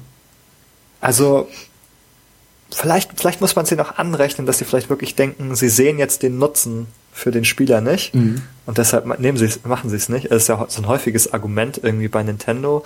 Liest man das häufig so, nee, das machen wir. Bei Minecraft, da sehen wir so die, die, die Experience nicht oder nein, aber sie, ganz häufig kommt irgendwie das Argument, ja, also das muss auch für den für den Spieler irgendwie noch einen Wert haben. Ja. Und ähm, das sehe ich bei den Figuren tatsächlich jetzt auch nicht so groß. Aber jetzt machen sie es ja doch. Ja. Aber es ist, also aus kommerzieller Sicht ist das sicherlich ähm, eine gute Idee. Klärt mich mal auf. Ähm, konnte man das 151. Pokémon fangen oder nicht? Ich glaube, das ist auch nur so ein Mythos, oder? Also ich weiß, dass man dieses komische. Man kann. kann ähm, man, also kann man Mew ja, fangen? Ja, allerdings ist es auch sozusagen, also es, es ist möglich, ohne Cheat-Modul es zu fangen, aber es ist so eine Art, ähm, mh, hm, weiß nicht, ob man jetzt Glitch sagt oder halt ähm, Exploit, so ähnlich wie mit dem Missing No Cheat. Also genau, man kann es im Spiel sozusagen erreichen, aber es ist nicht da, es ist nicht so gedacht, dass man es tut. Okay, weil dieses Missing No, das habe ich auch öfter mal gefangen. Ja, das sollte man auch nicht fangen. Das könnte auch den Spielstand zur Selbstzerstörung bringen. Ja, das hat es, glaube ich, bei mir auch einmal gemacht. Oh. Ja, ich habe es echt gesagt auch gefangen, weil ich einfach ähm, diesen Vervollständigungswahn hatte und mhm. gedacht habe, das nullte Pokémon, das brauchst du auch noch. Wie war das nochmal? Man, man musste irgendwie in dieser einen Stadt mit dem mit diesem Opa reden und dann musste man noch irgendwas machen und dann zu dieser Insel fliegen und die ganze Zeit am Rand längs schwimmen. Ja, am rechten Rand. Mhm. Genau. Und dann kam es und dann hat sich das Item an der siebten Stelle dupliziert. Genau. Vervielfacht so, auf. Ähm, ja. Das war das Wichtige an dem, an dem Cheat. Das Wichtige war nicht, das Missing Note zu fangen, sondern dass sich dadurch ein, ein Item an einer bestimmten Stelle vermehrfacht hat. So konnte man dann Sonderbonbons und Meisterbälle in endlosen Mengen parat haben. Ich glaube, ich hatte das Was mit den Meisterbällen gemacht. Ja. Also ich habe dann halt meine äh, Viecher mit Sonderbonbons auf Level 100 hochgezüchtet. Mhm. Ja. Nee, aber das, äh, das Mew, wie konnte man das fangen? Oder ähm, war das? War das das geil? Das kann ich, ich kann es, ich kann es leider nicht so genau. Also es gibt viele Mythen dazu. Mhm, ja, genau. da bei dem Schiff ja, mit der Lastwagen genau. und so weiter und so weiter. Diese, also das war alles Unsinn. Und es gab ja auch diesen Glitch mit Sunnytown hieß das. Mhm. Diese, diese Stadt, in die man kommen konnte, wenn man da die Safari ausgetrickst hatte, was auch einfach nur so ein, so ein Glitch-Ort war, ja. der auch nur das Spiel zum Absturz gebracht hat. Aber das war alles, das war alles Mythen sozusagen, dass man auf diese Weise Mew fangen konnte. Aber es gibt, es gibt einen Weg, aber ich kann dir leider nicht erklären. Ich habe davon selber erst vor kurzem mal gelesen, das nie selber ausprobiert. Mhm. Aber es ist sozusagen irgendwie möglich, ohne zu schummeln, also ohne mit einem Schummelmodul mhm. das Spiel zu verändern, das ähm, zu kommen. Aber wie gedacht, also wie gesagt, gedacht ist es nicht so. Und ähm, ich weiß gar nicht, ich habe den gehabt damals. Ich weiß gar nicht mehr, wie ich den bekommen habe. Wahrscheinlich nicht auf ehrliche Weise. Aber wurde dann wahrscheinlich an irgendwelchen Stationen, die Nintendo aufgebaut hat, wo man sich verknüpfen konnte, verschenkt. Ja, es gab so Events. Ja, dafür. genau. Aber da war ich irgendwie damals zu klein, um die äh, wahrzunehmen. Ich glaube, in Deutschland gab es sie auch gar nicht so häufig. Vielleicht gab es sie auch in Deutschland ja. gar nicht so richtig. Ja, damals war es nicht so ein Ding. Gab's Auf jeden Fall eine nette Geschichte. Mhm. Also mhm. überhaupt so, so, so ein, so ein Gimmick einzubauen und dadurch so eine Art Mysterium aufzubauen und Leute ja. darauf heiß zu machen, ist schon, schon nicht schlecht. Ich glaube das jetzt. Hat sicherlich zum Erfolg beigetragen. Ja, in Super Smash Bros. kriegst du das auch, äh, wenn du dir beide Spiele kaufst und die irgendwie miteinander verknüpfst. Ja, das ist Mewtwo. Ach so, das ist Mewtwo, ist, aber ist der uncoolere, ja, gut. ja, nein, den könntest du ja regulär bei Pokémon immer fangen. Aber ja, nein, genau, da muss man sich jetzt auch beide Editionen sozusagen, muss man sich holen, um das 151. Pokémon ein, also um den 48. Äh, Kämpfer oder so in Smash Bros. freizuschalten. Ja, sehr schön. Sicherlich wird es den auch später als DLC geben. Denke mal, das soll es denn auch zu Pokémon gewesen sein? Ja. Hat doch noch jemand ein Spiel, zu dem er äh, unbedingt was erzählen möchte? Ach so, äh, ich glaube, die wichtigen haben wir besprochen. Ja, würde ich auch sagen. Oder zu dem ihr Anekdoten zu erzählen habt. Ich hätte da zum Beispiel Mortal Kombat 2. Mhm. Ähm, das habe ich mit meinem Bruder auch gekauft. Also er hat sich, glaube ich, den zweiten Teil gekauft, ich mir den ersten. Und einer von den beiden ist ganz furchtbar schlecht und der andere ist ganz gut. Ich glaube, Mortal Kombat 2 war der gute. Ja. Ich glaube, der erste, da, den haben sie ziemlich überladen. Da waren die Kämpfer sehr groß und krass mhm. animiert und das Spiel ist dadurch extrem langsam geworden. Und beim zweiten Teil haben sie das alles ein bisschen zurückgefahren und das war dann spielbar. so muss das gewesen sein. Auf jeden Fall. Ich mein, du weißt, mein Spiel war rot vom Cover her und das andere war blau. Mhm. Also ja, Pokémon. Der erste Teil ist rot, der zweite ist blau vom Cover her. Ja. Ich wollte nur Sub-Zero spielen, deswegen hatte ich das. Ja, okay. Den gab es von Anfang an wahrscheinlich. Mhm. Beim ersten Teil auch, ja. Ansonsten ähm, Mega Man, da gab es eine ganze Reihe Spiele. Ich hatte den namens Dr. Wily's Revenge. Mhm. Und das ist auch, glaube ich, das einzige Mega Man-Spiel, was ich bis heute gespielt habe. Ähm, fand ich ganz witzig, weil man dort eben sich auch eben erstmal aussuchen konnte, welchen Weg man gehen konnte, welchen mhm. Gegner man zuerst äh, bestreiten will und welchen Weg zuletzt von den Vieren, bis sich dann der fünfte auftut. ja. Und hatte auch ein ganz einfaches Passwortsystem mit diesem 4x4 Grid, wo man irgendwie fünf Punkte mhm. setzen musste. Und wenn man sich dann eben den Code gemerkt hat, um direkt in den letzten Level einzusteigen, dann äh, habe ich auch eben manchmal einfach nur den Level dann gespielt. Ähm, ja, aber generell bin ich eigentlich gar nicht so ein Freund von, von Mega Man geworden nach, nach dieser Erfahrung. Aber es ist trotzdem ein ganz, ganz, ganz gutes Spiel auf dem Game Boy. Ähm, weiß nicht, habt ihr noch andere Mega Man-Spiele gespielt? Mhm. Also es gab auch eine ganze Reihe bis zum vierten Teil, glaube ich, also die es auch auf dem NES gab. Ich glaube, das waren so Remakes für den Game Boy. Ja. Ähm, da habe ich auch mal einen von gespielt. Die sind ja vom Prinzip her alle, alle gleich eigentlich eben, dass man sich immer auswählen kann, welch, welchen Gegner oder Weg man als erstes machen möchte. Dann kriegt man seine Power und kann dann den nächsten weiteren machen. Und das Passwortsystem ist natürlich ganz pfiffig in dem Sinne. Die haben sich das Speichern gespart und ich hatte damals auch ähm, unter anderem von Mega Man immer diese großen Zettel mit so 100 verschiedenen Passwörtern. Die hatte ich damals bei Kid Icarus auf dem NES. Die wurden ja auch abgedruckt überall. Ah ja, das stimmt, da konnte man gezielt die Level auswählen. So. Mm, genau. Ja. ja, stimmt, im Nintendo Club Magazin. Mega Man 2 habe ich hier in meinem Spieleberater. ja, Bestimmt genau. auch kurz abgedruckt. Bis zum vierten, vielleicht sogar mehr gab es die auf dem Gameboy. Oh nein, haben sie nicht gemacht. Woodman und Metal Man, Zahnrad Joker. Yeah. ja, ja. Die, die Mega Man-Spiele. Auch mhm. groß gewesen. Ja, ich hatte Hoffnung, äh, ich hatte so ein Formel 1-Spiel gekauft.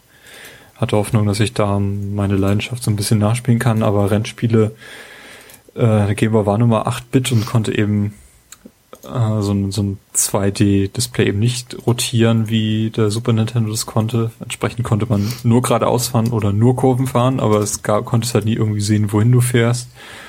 Ähm, ja, Rennspiele haben auf dem Game Boy so nicht funktioniert. Wenn dann in der Draufsicht, so wie bei Wave Race oder so. So diese, diese Vertreter, aber so äh, aus der Perspektive von hinten, das hat auf dem Game Boy einfach gar nicht funktioniert. Ähm, ein ganz, ganz großartiges Puzzlespiel hätte ich noch, und zwar Tetris Attack. Das mit Yoshi. Das ähm, fand ich, glaube ich, ganz seltsam. Hattest du das? Ja, ne? Ich hatte das und ich habe das auch sehr, sehr viel gespielt, ja. Ich glaube, das fand ich recht seltsam, beziehungsweise da musste man doch auch immer irgendwie Blöcke aufeinander setzen. Also nicht wie Tetris normalerweise, sondern auch so eine, äh, so, ja, wie soll ich sagen, ich war, also war das nicht auch so, ein, so eine Art Match-3-Spiel? Ja, es ist, glaube ich, so, so eine Art. Da wurden, fielen die, nee, da wuchsen die von unten nach oben, die Steine, und du musstest die eben, konntest die eben immer zu zweit dann austauschen. Ja, genau. Zwei also nebeneinander also liegende konntest du ja. tauschen und äh, sobald du dann drei hattest oder, oder mehr, sind die dann eben verschwunden und haben sich aufgelöst. Ja, ja. Mhm. Und die Story drehte sich irgendwie um Yoshi und dann muss man eben gegen seine Kompo äh, Opponenten dann antreten nacheinander und äh, wenn die irgendwie äh, auf ihrem Bildschirm quasi so einen Haufen Steine auf einmal äh, aufgelöst haben, dann fielen die bei dir dann auf, auf dem Bildschirm. Mhm. Und so wäre das auch gewesen, wenn du dann einen Zwei-Spieler-Modus gespielt hättest. Aber hat, mhm. hat mir sehr viel Spaß gemacht und es gab auch ein, so einen, so einen Puzzle-Modus, wo du bestimmte Situationen lösen musstest, die vorgegeben waren mit nur zwei Zügen oder so. Ähm, ja, habe ich auch viel. Ist, glaube ich, äh, neben Tetris mein liebstes Puzzlespiel auf der Plattform gewesen. Dieses Mario Picross hieß das, glaube ich, das habe ich nämlich nie gespielt. Mhm. Picross habe ich gespielt, jetzt wo du es sagst. Mario Picross. Ich mochte Picross eigentlich ganz gerne. Was war das nochmal? War das dieses ähm, äh, mit diesem Archäologen Mario gedöns? Mm. So, oder war das oder irgendwie so in der ja. Art? So in der Art, ja. Also ich muss gerade überlegen, wie das war am Rand. Also zwar ergibt sozusagen, hast du immer so ein Feld, das ergibt so ein, so ein, so ein Pixelbild.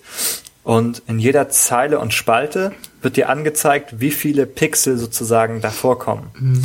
Das heißt also, oben siehst du halt, ah ja, drei in der Spalte und in, den Spal in der Reihe irgendwie neun, dann weißt du, okay, in der neuner Reihe, da gibt's halt nur einen, der nicht ausgefüllt ist und du musst es halt immer versuchen, ohne einen Fehler zu machen, die Pixel alle auszufüllen in jeder Zeile und Spalte, bis du halt dieses Bild aufgemalt hattest. Mhm. Und dann gab's halt irgendwie Malus oder so, wenn du ein Pixel versuchtest auszufüllen, der nicht ausgemalt werden sollte. So ein bisschen so, ein, so eine Mischung aus äh, Sudoku und Minesweeper. Mhm. Okay. Das wiederum auf dem Touchscreen, glaube ich, ganz gut funktioniert. Ja, es gibt auch für den 3DS äh, Unmengen an Picross-Spielen.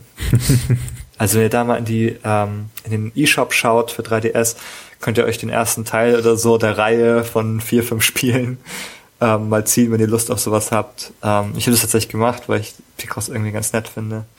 Mhm. Genau, dann da gibt's viele tatsächlich. Perfekt, also mit dem, mit dem Touchpen auf dem, auf dem DS oder 3DS. Ja. Ja. Ähm, ich hatte ein Spiel von den Flintstones, irgendwie, glaube ich, war auch so ein, so ein Flohmarktkauf, ähm, was sich dadurch auszeichnete, dass man dort, ähm, also es ist auch so, so ein Plattformer gewesen, wo man in der Welt von den Flintstones halt äh, mit Lisa, Barney und den Kollegen da rum äh, jumpen Fred musste. Feuerstein. Fred Feuerstein, genau. Äh, man konnte dort äh, Münzen sammeln und ab und zu mal stand da so ein Münzautomat rum. Und wenn man die Münzen dann da eingeworfen hat, konnte man ähm, Retro-Spiele spielen. So Galaga oder Space Invaders Verschnitte Nein, in, in, der Welt von den Flintstones. Und das fand ich halt ganz großartig. Abgefahren. Das ja, hat das, das Spiel auf jeden Fall extrem aufgewertet. das ist ja abgefahren. Ja. Nicht schlecht. Und das, also das war sehr witzig. Ich glaube, es hat auch überhaupt nichts gebracht. Also ob du es nun abgeschlossen hast, denn das, das Spiel oder nicht, das war egal. Du hast nur deine Münze verloren. Und, ähm, es war nur ein Gag, aber es ist sehr witzig. ja, das, das, das, fand ich ziemlich cool. Ja, heute gibt es ja ab und zu mal so, aber das ist das schon so vor so langer Zeit auch schon gehabt. Mhm. Die virtuelle Spielhalle. Ja. Witzig. Ich glaube, von meiner Seite her war es das mit den mhm. Spielen, zu denen ich was erzählen wollte. Habt ihr dann noch, ja. noch was auf Lager, Carsten? Nee, eigentlich nichts weiter erwähnenswertes. Nö. Cool. Dann würde ich sagen, ähm, ja, ein Spiel habe ich noch und zwar Kirby's Tilt and Rumble, einfach aus dem Grund, weil das das einzige Spiel, was äh, noch einen Tilt-Sensor eingebaut hatte. Da das konnte man dann mit Kirby herumrollen. Das war, glaube ich, ein Game Boy Color Spiel. Mhm. Und äh, in der Wikipedia habe ich dann den Satz gefunden, ähm, since the sensors are inside the cartridge, the only way to play it on the Game Boy Player is to pick up and tilt the GameCube itself, which is impractical. Punkt. which is impractical. Yes. ja. Also man konnte es tatsächlich nur auf äh, Geräten spielen, wo der, der Cartridge-Slot nach ja. oben raus zeigte, also auch nicht auf dem GBA SP. Aber, Ach so, dann war das schon verkehrt rum. Ne? Ja, das war schon verkehrt rum. Ah, schade, ja. Aber für, ja, auch eine nette Idee mit Sicherheit. Ich glaube, auf dem GBA gab es auch noch so ein paar Spieler, die so einen Tilt-Sensor drin hatten. Mhm. Jo. Ähm, Sagt euch der Irak Gameboy was? Wo, ähm, ja, ich habe den mal. Gibt's den nicht auch auf Wikipedia? Ein Bild von dem? Ich glaube, der ist in der Wikipedia. Der sitzt, den findet man glaube ich in New York im Museum. Gibt's da nicht so ein Nintendo Museum? Der hat irgendwie so einen Bombenangriff überlebt und funktioniert und immer funktioniert noch. Das ist das ja, komplett ja. verbrannte Teil, ne? Mhm. Ja. Mhm. ja, ich sehe gerade Bilder dazu. Großartig. Muss man mal googeln, ja. Ja. Also groß, na gut, großartig ist äh, nicht der passende Ausdruck vielleicht. Vielleicht nicht der passende Kontext, aber. Ja, nicht der passende, aber es ist erstaunlich. Ja. Sagen wir es mal so. Ähnlich was erstaunlich wie diese unkaputtbaren Kopfhörer. Ja, also was meine anfängliche These ja auch unterstützt, dass Nintendo Dinge nah an der Unzerstörbarkeit ja. sind. Nintendo baut Sachen für die Ewigkeit. Ja. Also dieser Gameboy, der zeigt es ja. Also ich weiß ja nicht, wie ihr eure kaputt gekriegt habt. Also schlimmer als Bombenanschläge. also. Tja, den Nagel überlebt er nicht. Oder die Schraube gegen die Katze. Ja, das war eine Schraube. Es war auch nur das Display, er lief ja noch. Das, das, das, das kam noch Ton raus. Das Display war halt nur hin. Ja. Mm. So, ähm, irgendwann um 2004 herum hat Nintendo ja den DS äh, auf den Markt gebracht. Mhm. Äh, es fing an, dass sie es als offiziell als drittes Standbein rausbringen wollten, neben der Marke ja. Game Boy und der Standalone-Konsole. Ähm, er war ja auch abwärtskompatibel, zum, zumindest zum GBA. Der mhm. DS zumindest hat ja so einen Slot unten dran. Genau. Ähm, ist dann natürlich eingeschlagen wie eine Bombe im Nachhinein und die Marke Game Boy gibt's in ihrer heutigen Form. Oder gibt's jetzt in der Form gar nicht mehr. Mhm. Ähm, was ist denn euer Eindruck? Wird Nintendo den Begriff Game Boy irgendwann nochmal wieder ausgraben? Vielleicht so wie, so wie Sony das versucht hat, den, den Walkman nochmal ähm, als, als Marke rauszuheben, was ja auch irgendwie ein bisschen in die Hose ging. Also ich würde es ganz ehrlich besser finden als den Titel New 3DS. ja. Also es, ich würde es cool finden, ja. muss ich ganz ehrlich sagen.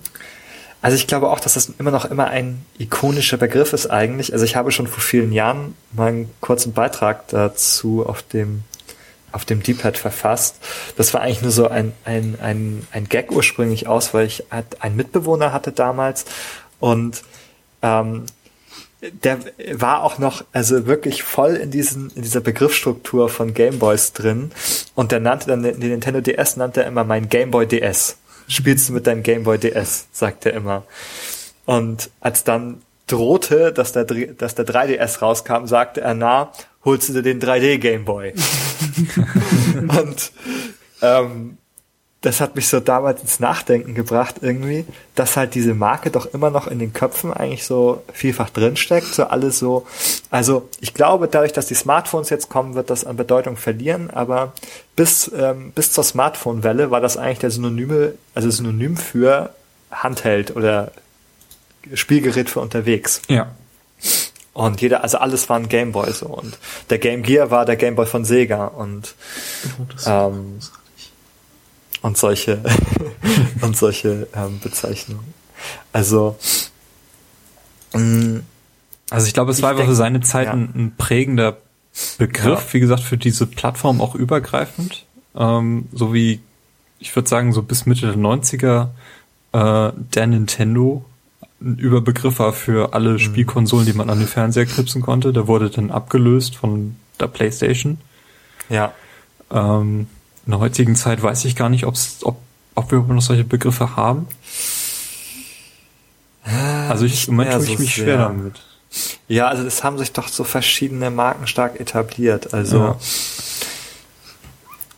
so, also so prägend ist eine alleinige Marke, glaube ich, nicht mehr heute. Die haben sich das ganz gut aufgeteilt. Also auch der DS ist halt nicht so, also nicht so ein guter Begriff einfach wie Gameboy. Obwohl, also ich glaube, nach der PS Vita kräht kein Hahn tatsächlich. Und der DS ist schon vorherrschend, deutlich. Aber es ist einfach vom Namen her nicht dieser eingängige, allumfassende Name des Gameboys irgendwie. Und ich glaube, wenn auch viele Leute, wenn die heute so ein Gerät sehen, denken die auch eher Gameboy als irgendwas anderes, so vom Namen her. Und also ich denke, dass Nintendo damals ähm, es jetzt auf jeden Fall offen gehalten hat, den weiter zu pflegen. Und wäre jetzt der DS in die Hose gegangen, ähm, hätten die mit Sicherheit danach sofort wieder den Gameboy rausgekramt. Da die Marke aber super erfolgreich war, ist es natürlich auch, wäre es auch dumm gewesen, nicht weiter darauf aufzubauen. Das ist der gleiche Grund, warum die, die neue Konsole Wii U heißt. Ähm, um auf dem Markennamen aufzubauen, der so erfolgreich war. Seht ihr denn mal ein bisschen in die Zukunft? Wie sieht denn Nintendos Mobilgeschäft in, sagen wir, fünf Jahren aus? Also sie bringen ja jetzt den New 3DS einfach, um den, die Plattform nochmal so ein bisschen Leben einzuhauchen. Mhm. Denn der, der DS, äh, 3DS ist ja nur auch schon vier Jahre alt, wird nächstes Jahr fünf mhm. Jahre alt. Das ist schon ein stattliches Alter. Äh, mit dem New 3DS ähm, bringen sie zumindest so ein paar Verbesserungen, die mhm. von vornherein eigentlich hätte drin sein müssen. Ja, jetzt nochmal ja, nach. Das stimmt. Also zumindest äh, der 3D-Effekt soll ja nun wirklich nicht mehr nur diesen Sweet Spot, ähm, ja. den man braucht, umfassen, mhm. sondern schon ein bisschen Head-Tracking machen, glaube ich. Ist das nicht so? Ähm, dass du da dich so ein bisschen freier bewegen kannst und auch die Spiele ja. besser spielen kannst, wo du das Gerät tilten musst. Ich denke mal, damit wird es noch drei Jahre auf jeden Fall ähm, gut versorgt werden, aber was kommt denn danach? Wer, wer will dann noch Handhelds spielen? Sagen wir in fünf Jahren. Was wir nicht schon auf unserem Smartphone machen. Gibt es da noch einen Markt? Ja. Ich würde sagen auch, dass der Markt erstmal weiterhin noch bleibt. Also, dass sich das nicht in fünf Jahren ändern wird. Ja, das ist, glaube ich, die gleiche Diskussion wie mit, ähm, wie mit PCs und Konsolen. Sie existieren einfach nebeneinander. Das eine hebt das andere nicht auf und nimmt sich auch nichts weg. Mhm. Also an einigen Punkten schon. Es gibt so, denke ich, so Überlappungsgebiete, wo sich die Leute entscheiden, setze ich auf den PC oder kaufe ich mir eine Konsole. Das ist, die Bereiche gibt's schon. Aber ich denke, es gibt auch sehr, sehr viele Bereiche, ähm, wo diese Geräte ihren, ihren eigenen Sektor haben. Und ich glaube schon, dass die Smartphones den, den Massenmarkt, also sich also auch im, im Bereich der Spiele erschlossen haben und vielleicht sogar in einigen Jahren noch stärker dominieren werden. Aber ich muss auch sagen, ähm, als wirkliche Gaming-Plattform kann ich die Geräte, die es bisher gibt, einfach nicht ansehen, da mir die Eingaben einfach für viele Spiele zu ungenau sind. Also man kann ein normales Jump'n'Run, was finde ich ein klassisches Genre ist für ein ähm, Handheld, auch äh, kann man einfach nicht gut spielen auf einem Touchscreen. Und solange es halt kein, kein Gerät ist, das irgendwie Tasten und Knöpfe oder etwas ähnliches anbietet, denke ich, ähm, sind viele Spiele einfach gar nicht so komfortabel spielbar. Und eben bei, bei dem DS oder Game Boys oder PS Vitas ist es eben so, dass ähm, die durch ihre Eingabemöglichkeiten, äh, ähm, denke ich, da viel mehr Möglichkeiten ähm, für, für Spiele eigentlich bieten und für auch die so, also sogenannte Core Games, also Sachen, die komplexer sind, die komplexe Eingaben benötigen, die viele Tasten benötigen, ähm, die sind einfach nicht mehr denkbar auf dem Touchscreen, den man dann überladen müsste mit On-Screen-Buttons oder sowas. Ähm, und das sind eigentlich nur so Notlösungen, denke ich. Mm, und daher glaube ich, dass es immer ein Segment auch geben wird dafür im Generellen. Also ich glaube, wir haben ja diese ähnliche Diskussion auch schon geführt, bevor der 3DS rauskam. Ob das jetzt überhaupt noch Sinn macht, da anzuknüpfen oder nicht. Mhm. Ähm, letztendlich hat Nintendo die Kurve bekommen. Der Start vom 3DS war ja schon ziemlich schwierig, mhm. muss man im Nachhinein sagen. Ja, der braucht ein bisschen Anlaufzeit, das ist richtig. Ja. ja. Aber es fehlte Nintendo auch irgendwie diese Software, die neue Märkte erschlossen hat. Also es gab ja, ja auf dem DS da diese Kawashima-Plattform, äh, die ja auch Märkte erschlossen hat, die vorher nicht, nicht da waren. Und die wirst mhm. du, glaube ich, mit so einem Gerät nicht mehr erreichen in Zukunft. Das stimmt allerdings. Diese Märkte sind jetzt gesättigt auch. Und das sind, das sind vor allem auch Märkte, die jetzt wirklich aus dem Smartphone-Sektor gesättigt werden. Genau. Also dieses, die, ähm, die Personengruppe, die Nintendo mit der Wii DS-Generation an Hardware erschlossen hat, eben die sozusagen die sogenannten Casual-Spieler, die halt eher so kleine, kurze, einfach zugängliche ähm, Spiele oder auch sozusagen eigentlich so Nicht-Spiele teilweise, also eher so also wie Dr. Kawashima ist ja, weiß nicht, ob ich das richtig Spiel nennen würde, in dem Sinne. Ähm, aber das ist, das ist richtig, aber die, das sind halt Sachen, die, das ist vorbei. das ist jetzt, ähm, da sitzt, ist jetzt irgendwie jeder dran auch. Also jede Plattform versucht da natürlich. Ähm, und da hat man sozusagen dieses Alleinstellungsmerkmal, was Nintendo da mal hatte, mit der Software eben nicht mehr.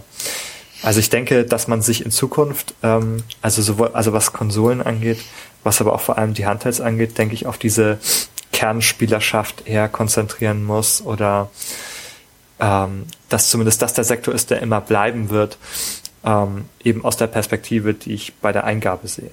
Was ich ganz interessant war, ich habe mir den Quartalsbericht von, der jetzt im Oktober rauskam, durchgelesen. Der wird ja immer so ganz schön aufbereitet auf der Nintendo-Website und man, da kann man so die Folien durchklicken und daneben mhm. dann die englische Übersetzung von dem, was dann dort erzählt wurde. und da kam eben zu diesen beiden Pokémon-Spielen, die jetzt rauskamen, so die Analyse, was dann eigentlich dazu geführt hat, diese Spiele jetzt rauszubringen. Und das war ganz einfach, die Leute, die damals diese Spiele, du meintest du, das waren glaube ich die S-Spiele oder waren es GBA-Spiele, die Originale? Omega Saphir und Co. Waren es jetzt Jedenfalls, die ersten Remakes oder? Nee, die. Die, die Originale, zu denen jetzt die Remakes kommen. Jetzt im November. Ach so, das waren, mhm. glaube ich, schon die DS-Spiele. GBA. Okay, egal. Jedenfalls die Leute, die damals diese Spiele gespielt haben, ähm, das sind Leute, die jetzt im Alter zwischen 25 und 30 sind, war so. Hier bin ich. Ich bin ne? die Zielgruppe. Die damals dieses Spiel von ihren Eltern bekommen haben, die jetzt ähm, in einem Job stehen, wo sie genug Geld verdienen und jetzt nochmal zur Hardware greifen und zu diesem Spiel und das einfach nochmal mit der Retro-Brille eben nochmal durchspielen. Das ist so die Zielgruppe für diese Spiele. Und diese Analyse fand ich sehr interessant. Also, dass das so quasi so eine Strategie ist, nochmal mhm. äh, Leute an diese Plattform zu binden. Also ich sag mal, das finde ich auch interessant, dass das so explizit ausformuliert ist. Mhm. Also kann ich sehr empfehlen, diese Lektüre. Ja, vielleicht verlinkst du das auch mal gerne bei euch dann unter diesem Beitrag. Also ich sag mal so, aus einem ähnlichen Grund habe ich mir ja letztes Jahr den Pokémon Y gekauft. Einfach um mal wieder zu sehen, wie es, wie ist es jetzt und funktioniert das noch und mhm. kommt das an die Erinnerung oder Erfahrungen von früher ja. ran? Ich finde Pokémon Y, X und Y, die haben so unglaublich gut funktioniert. Ja. Ähm, viel besser als ähm, die Spiele auf dem DS, muss ich sagen. Ähm, ich glaube, es liegt daran, dass sie ganz bewusst sehr, sehr viele ähm, Retro-Elemente eingebaut haben, sehr, mhm. sehr viele Hinweise auch gegeben haben auf die alten Spiele, beispielsweise der allererste Wald, in den man geht. Genau, das erste, den hat ersten, genau die gleiche Struktur wie der erste Wald in Rot und Blau. Okay, das ist mir zum Beispiel gar der nicht aufgefallen. Genauso aufgebaut. Aber den, ja, den aber ersten, dein, dein, inneres Ich hat es gespürt. Das kann natürlich unbewusst. sein. Aber den, hast du es gemerkt, dass es so sich so vertraut anfühlt ja, alles. Man bekommt dann halt auch eins dieser neuen Pokémon, keine Ahnung, mhm. keine Ahnung auch wie die heißen oder so, und dann kommt man in diesen Wald und den ersten Encounter, den man hat, ist halt bei mir ein Taubsi gewesen. Ja, es war bei mir auch so. Diese, dieses erste, diese Grasfläche noch vor dem mhm. Wald, da, da bin ich raufgekommen und dann kam Taubsi und ich, da bin ich innerlich irgendwie so durchgedreht, weil es genau das gleiche Gefühl ausgelöst hat, wie das allererste Mal Taubsi zu sehen. Ähm, ich glaube, da haben sie ganz bewusst mit diesen Gefühlen auch gespielt bei den, mhm. äh, bei den Spielen, eben diese Anspielung und an die allerersten Spiele. Genau. Und das hat gut funktioniert. Und dann, wenn man ähm, eine Stadt weiterkommt, kriegt man ja nochmal wird man ja nochmal vor die ja, Wahl von drei Punkten. Nochmal den Retro-Boost. Es ist so unfassbar gut gewesen. ja, dann kriegst du halt nochmal eins von den ersten Startern, Glumanda, Bisasam oder Shigi. Und das ist halt so das Gefühl, das man verbindet, irgendwie die Pokémon, die man verbindet mit diesen Spielen. Ja. Das ist die Dinger, die man sich ausgewählt hat damals. Und ich habe auch genauso wie damals dann das Glumanda genommen. Mhm. Und ja, das ist schon ähm, das hat ziemlich gut funktioniert. Also von daher ähm, haben sie die Zielgruppe vielleicht richtig ausgewählt. ich sehe, es funktioniert. ja, es, ja, es ist, ist fantastisch ähm, gewesen. Ja, wobei man sagen muss, dass diese 3D-Engine, die sie da haben für die Pokémon-Spiele, wirklich gut ist. Die ja. hat echt den 3DS da an die Grenzen gebracht auch. Und ähm, ähm, also das sind die, schon schicke Modelle. Die neuen Remakes, die, also die jetzt kommen, die sehen dann auch wieder genauso aus, glaube ich. Ne? Also die laufen mit der gleichen Engine. Die laufen mit der gleichen Engine, aber ich habe, mein, meine ich schon gelesen, dass es nicht so die Slowdowns bei dem 3D gibt, die es ähm, bei XY gab. Also ich spiele ja auch nicht mit 3D, deswegen ähm, kann ich dazu nichts sagen. Aber wenn man 3D eingestellt hat, soll das die Framerate teilweise okay. doch ein bisschen gedrückt haben. Ich habe es ja auch nur auf dem 2DS gespielt, also. Okay, hast du das Problem natürlich auch nicht. Nee, eben. Ja. Na gut, ihr seht, wir migrieren langsam weg vom Gameboy. Ich denke mal nach äh, fast zweieinhalb Stunden soll das das auch erstmal gewesen sein. Ähm, wir freuen uns natürlich auch auf eure Anekdoten, die ihr gerne in die Kommentare packen könnt. Ähm, ich fand, das war auf jeden Fall äh, sehr schöne, sehr schöne Anekdoten, die wir hier heute schon gehört haben. Ähm, wir wollen dann so ein bisschen erzählen, was wir so in letzter Zeit gespielt haben. Und da würde ich Carsten bitten, doch mal so ein äh, Spiel auszupacken, was ja. du vielleicht jetzt gerade am Wochenende gespielt hast. Ganz, ganz frische Eindrücke von The Crew. Äh, ja, äh, genau. am Wochenende lief die The Crew Beta. Ähm, ich bin da glücklicherweise irgendwie mit reingerutscht. Ich weiß auch nicht, wie, mit wie vielen ähm, Keys die da um sich geschmissen haben. Ähm, ich habe das Donnerstag installiert und dann konnte ich schon mal den Prolog spielen. Das Spiel hat eine Story, die eigentlich wahrscheinlich total banal und äh, nicht beachtenswert ist. Aber Ähm, das ist so eine, so eine Rache-Mission irgendwie, die man da verfolgt und fährt und dann ähm, da habe ich mich aber auch ehrlich gesagt nicht so drum gekümmert. Also ich habe ähm, die meiste Zeit damit verbracht, einmal durch die durchs, durchs Land zu fahren, einmal quer durch die USA zu fahren, von Küste zu Küste und habe mir die wunderschöne Landschaft angeguckt. Ähm, ist sehr arcadig, wie ich finde. Ähm, und also was natürlich cool ist, man kann diese Miniatur USA komplett bereisen, ohne dass da irgendwo mal Ladezeiten sind. Und es sind schon so 150 Kilometer, glaube ich, von Küste zu Küste. Also ich habe da schon ziemlich viel Zeit mit verbracht, einmal durchs Land zu fahren. Ähm, ab und zu ploppt mal was auf, aber das ist auch ähm, nicht so nicht so wild.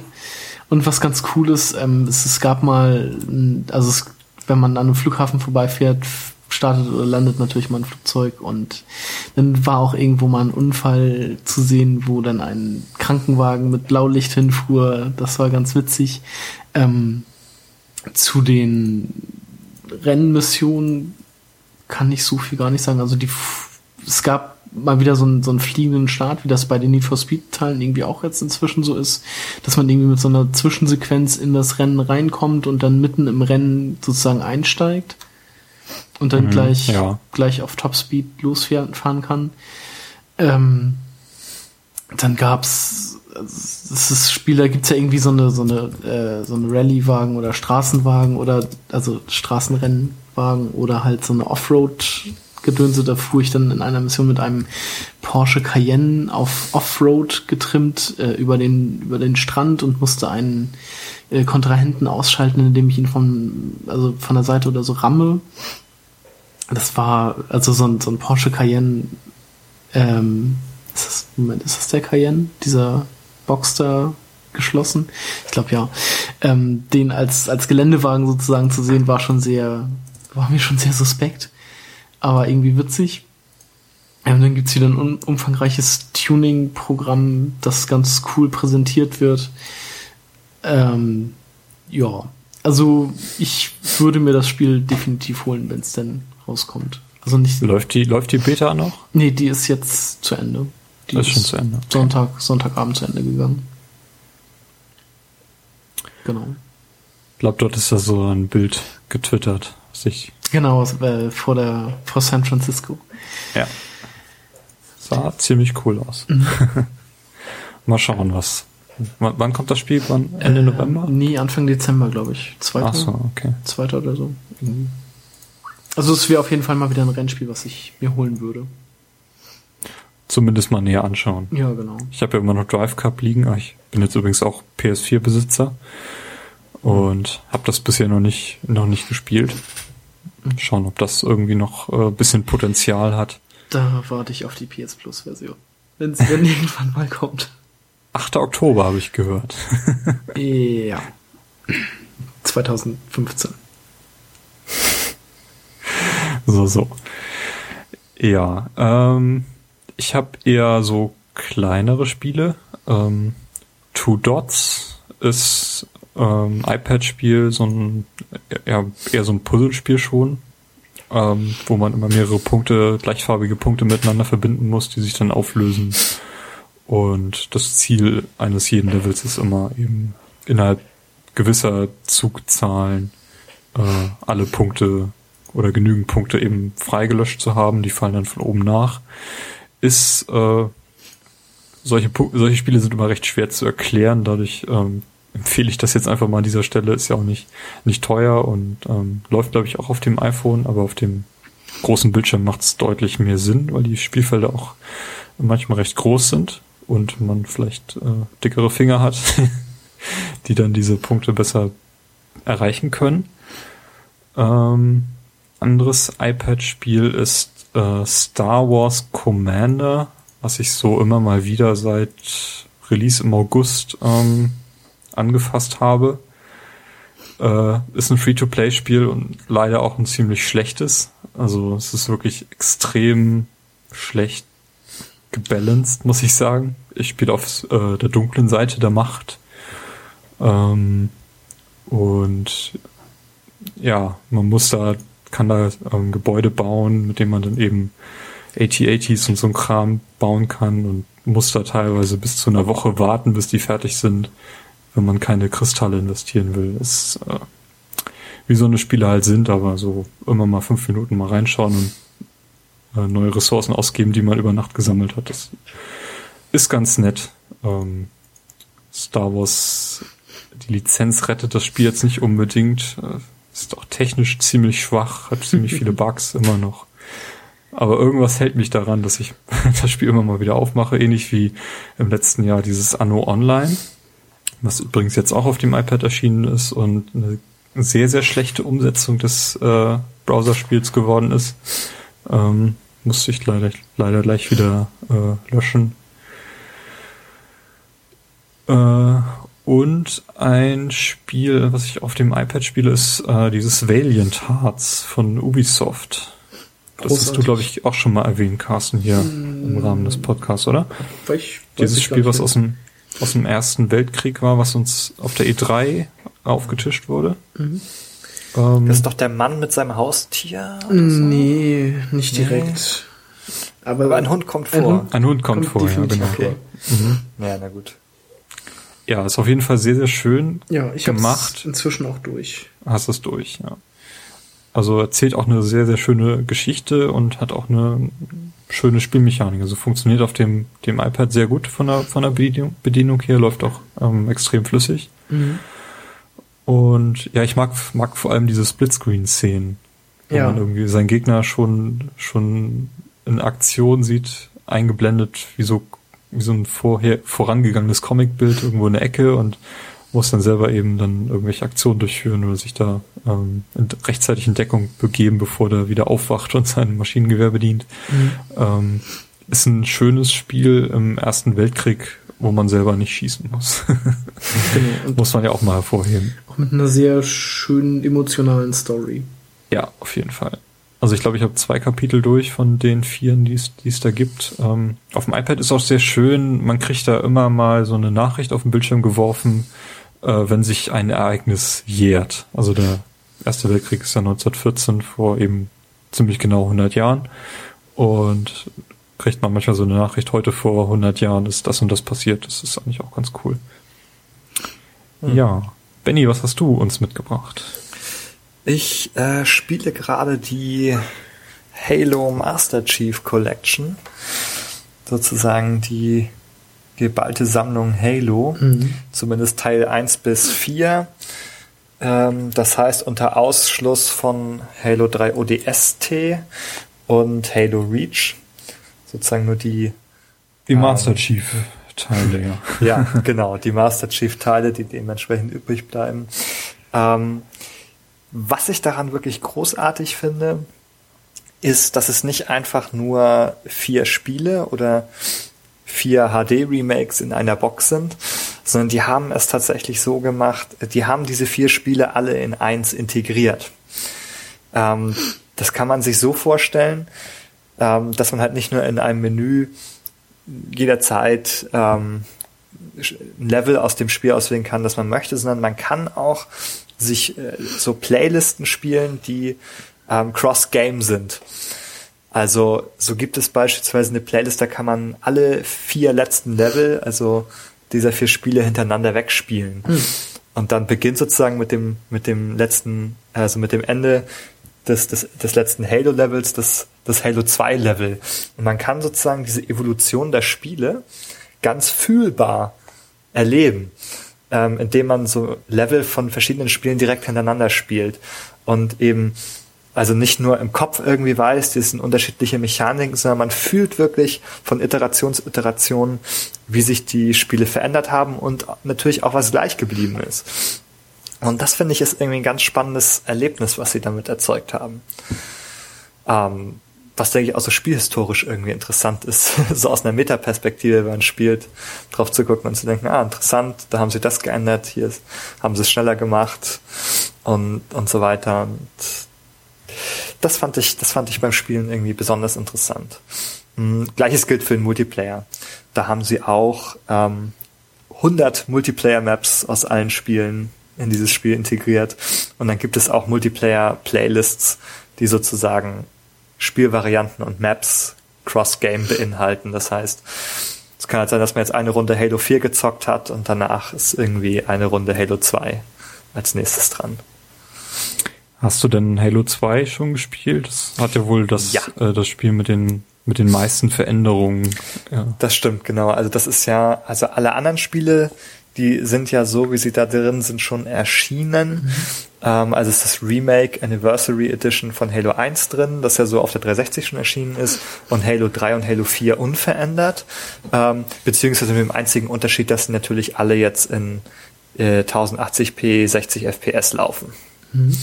Und Halo 2 ist ähm, die Anniversary Edition für die Master Chief Collection neu aufgelegt worden.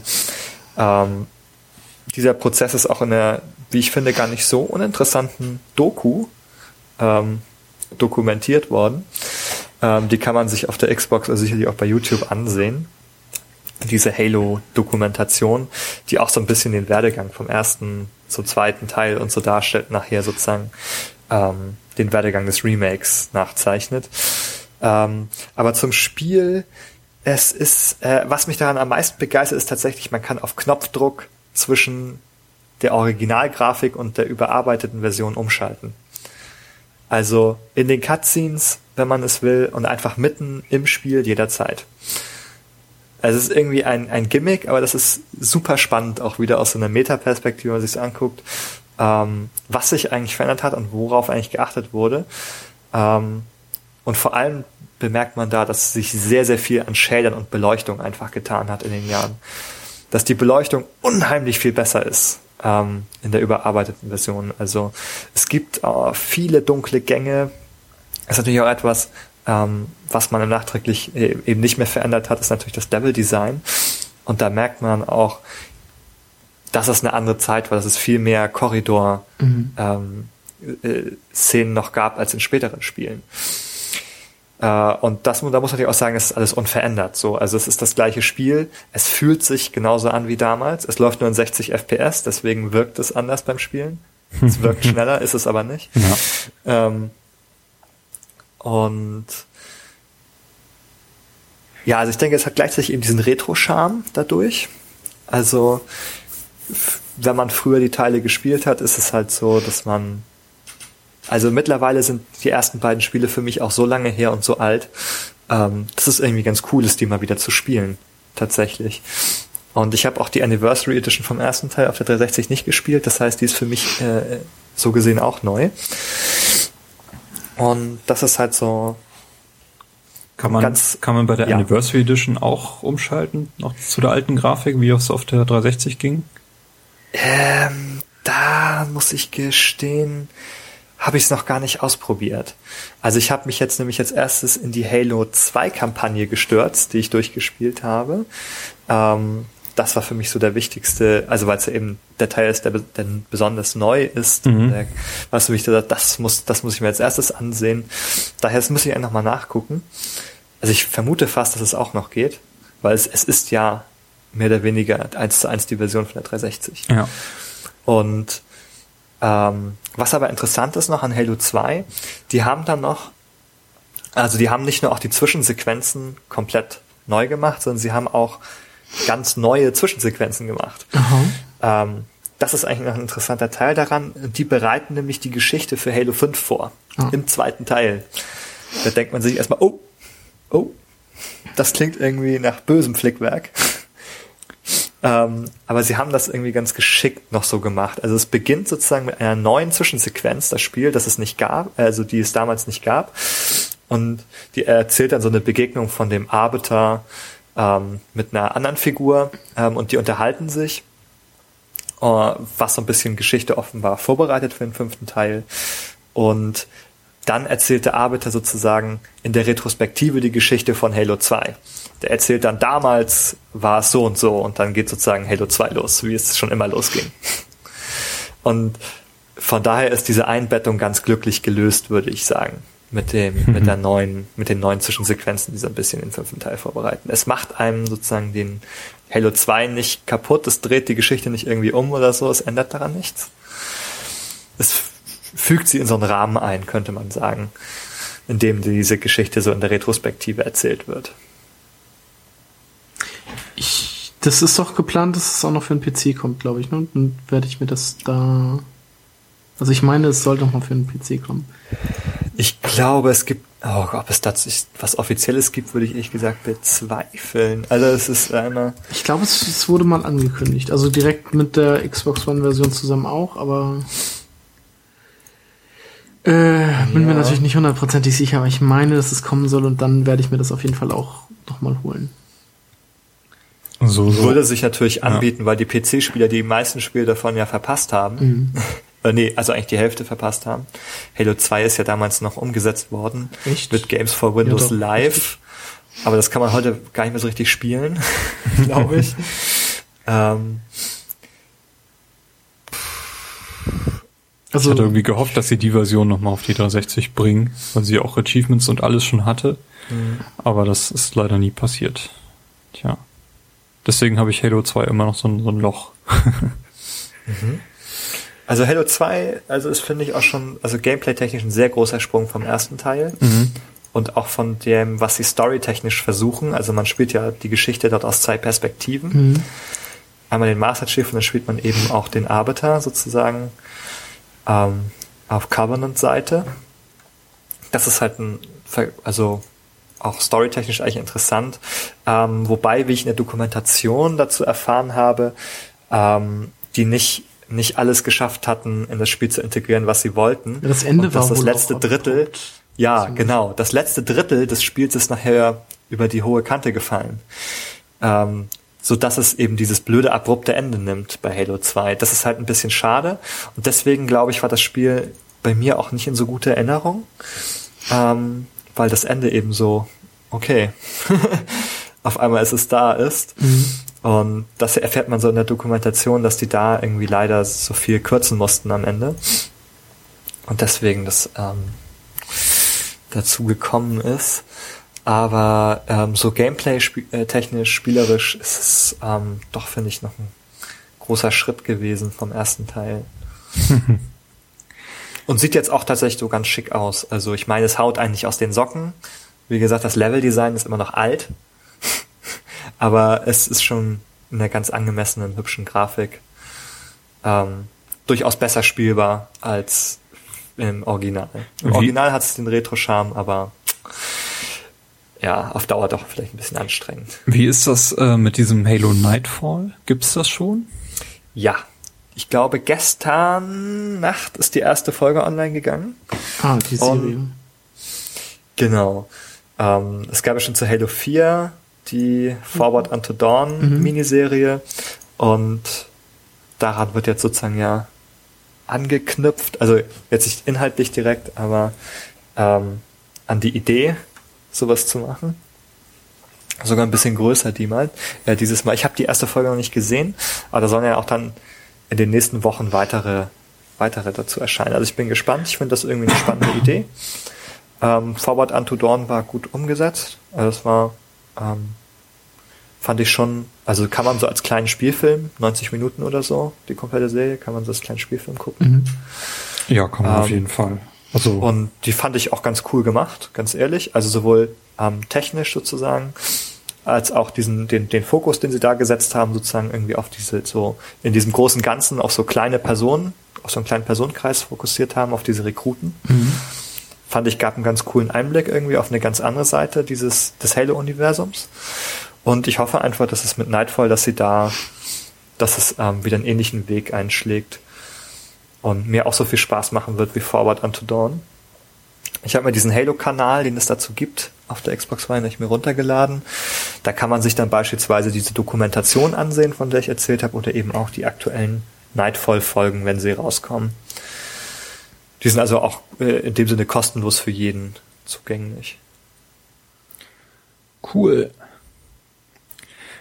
Äh, Carsten, was hast du?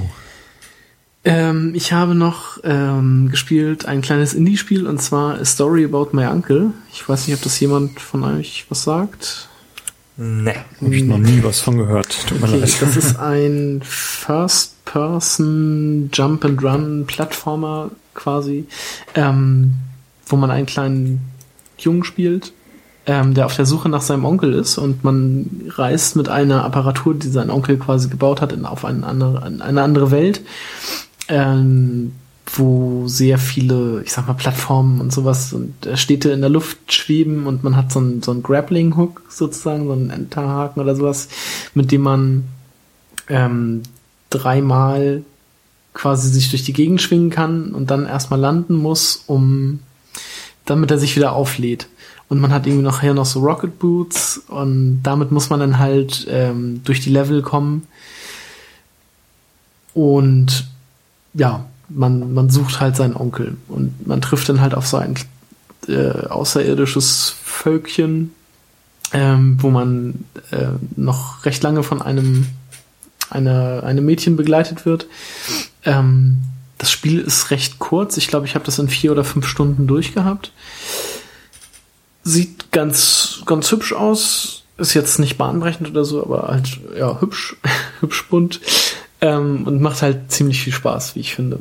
Und also für so einen Indie-Titel, ich glaube, das kostet 12 Euro oder so bei Steam. Äh, auf dem PC habe ich es gespielt.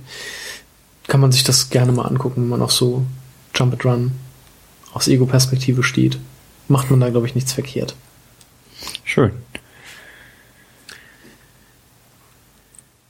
Ja, ich hatte äh, mir, wo wir vorhin noch eben gerade bei, bei den Remakes waren, das äh, Remake von GTA San Andreas auf der Xbox angeschaut, was irgendwie von heute auf morgen rausgetröpfelt ist zum zehnjährigen Jubiläum. Richtig. Das ist ein sneaky Release, ja. Wie teuer ist das da? Ich, ich hatte das vom österreichischen Marktplatz runtergeladen ähm, für, ich glaube, drei Euro. Hoho. Oh Mann, das ist ja echt günstig. Ja. Aber es ist äh, tatsächlich auch ziemlich äh, in die Hose gegangen, muss ich sagen. Ähm, Also ich habe es gestartet. Im Intro, in der Intro-Sequenz hat er bereits die Dialogsequenzen verloren und nur noch die Untertitel angezeigt. Nein. Das Intro ruckelt ohne Ende.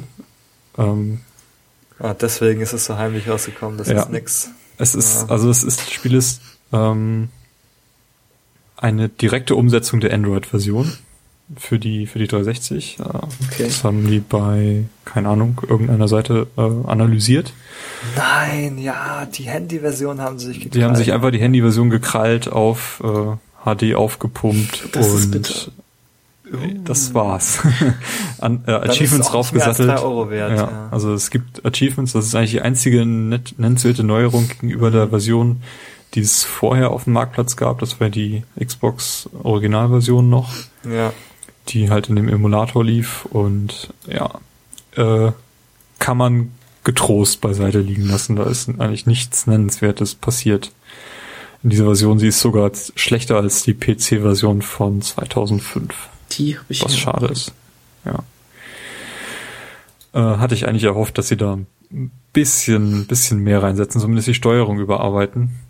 Ähm, ich habe es immer so weit gekriegt, dass ich die Sensitivität äh, so weit runterstellen konnte, dass es, äh, dass ich den, den Bildschirm drehen konnte, ohne dass ich mich einmal um mich selbst gedreht habe. ja, ähm, dachte eigentlich aus dieser Zeit sind wir raus, aber anscheinend nicht. Naja. Ähm, ja, nee, holt euch lieber GTA 4 oder 5 oder das neue GTA 5, was jetzt äh, Ende des Monats kommt. Mit Ego-Perspektive. Oh ja. ähm, Carsten, wir beide haben uns mal einen Abend hingesetzt und Ja. die Play Together interaktive Demo gespielt. Genau, die, nee, hieß es Playable Teaser. Was? Nein. Was? PT Das- steht für Playable Teaser. Steht Ah. für Play Together, Ja. habe ich gehört. Ja. Ähm, wie kam es eigentlich dazu? Warst du einfach nur so hier oder? Ja, ich weiß nicht. Jedenfalls ähm, haben wir uns das mal angeschaut. Ja. Es ist ja irgendwie, wann, wann kam das raus? Im August? Ähm, zur Juli? E3. Zur E3 schon? Es kam Okay. direkt zur E3 raus. Du hast es dir angeguckt, du hast es gespielt und ich habe dabei zugeguckt. Und dich gegruselt. Ja, es war furchtbar. Also ich wusste ja schon, was passiert, aber Äh, es war weil trotzdem. du dich gespoilert hast. nee, ich habe es mir auf YouTube angeguckt und genau und ähm, aber trotzdem lag so eine gewisse Spannung in der Luft und es war sehr ähm, ja gruselig aufregend. Also ich muss tatsächlich sagen, ich habe mich selten so sehr gegruselt bei einem Videospiel. Ähm, ich glaube zuletzt bei Resident Evil 1 beim Remake, was ich auf dem GameCube mal gespielt habe. Mhm. Da habe ich mich ähnlich gegruselt wie bei diesem Ding hier. Also das ist hat wirklich eine gewisse Stimmung, Ja. was einfach aus diesem einen Gang, aus diesem Flur halt resultiert, Genau, der jedes Mal irgendwie anders ist, Genau. aber doch nicht. Also für die Leute, die das nicht kennen, das spielt halt wirklich, also man spielt auch aus der Ego-Perspektive. Ähm, man, das Spiel spielt nur in einem Flur, der halt irgendwann, also weiß nicht, nach fünf Metern oder so einmal so eine so eine Kurve macht und dann in die, also so 90 Grad Winkel und dann in die andere Richtung weitergeht. Und bis zu so einer Tür und äh, auf dem Flur sind, ist halt irgendwie einmal so, so, ein, so ein Wecker, der die ganze Zeit 23.59 Uhr anzeigt.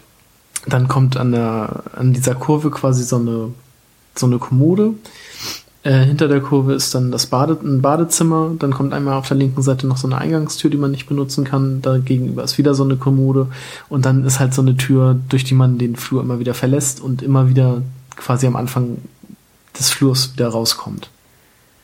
Und immer bei jedem Durchlauf ist irgendwie immer was anders und ja, man hört äh, komische Geräusche und äh, sieht komische Dinge und es passieren ganz abgefahrene Sachen. Ja, das ist wirklich gruselig, muss man ganz ehrlich sagen. Also Das ist eigentlich auch das Wichtige, äh, das Wichtigste für solche Spiele, würde ich sagen. Ja, also es äh, vor allem, also die Grafik ist extrem beeindruckend.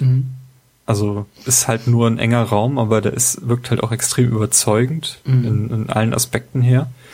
Ähm, also wirklich realitätsnah und man nutzt das dann auch aus und schaut sich wirklich jede Ecke an, guckt sich jede Zimmerpflanze an, jedes Bild, was irgendwo steht und versucht Hinweise zu finden, was jetzt das Ziel ist, also wie komme ich jetzt weiter und ähm, ja, ist auch teilweise recht eklig.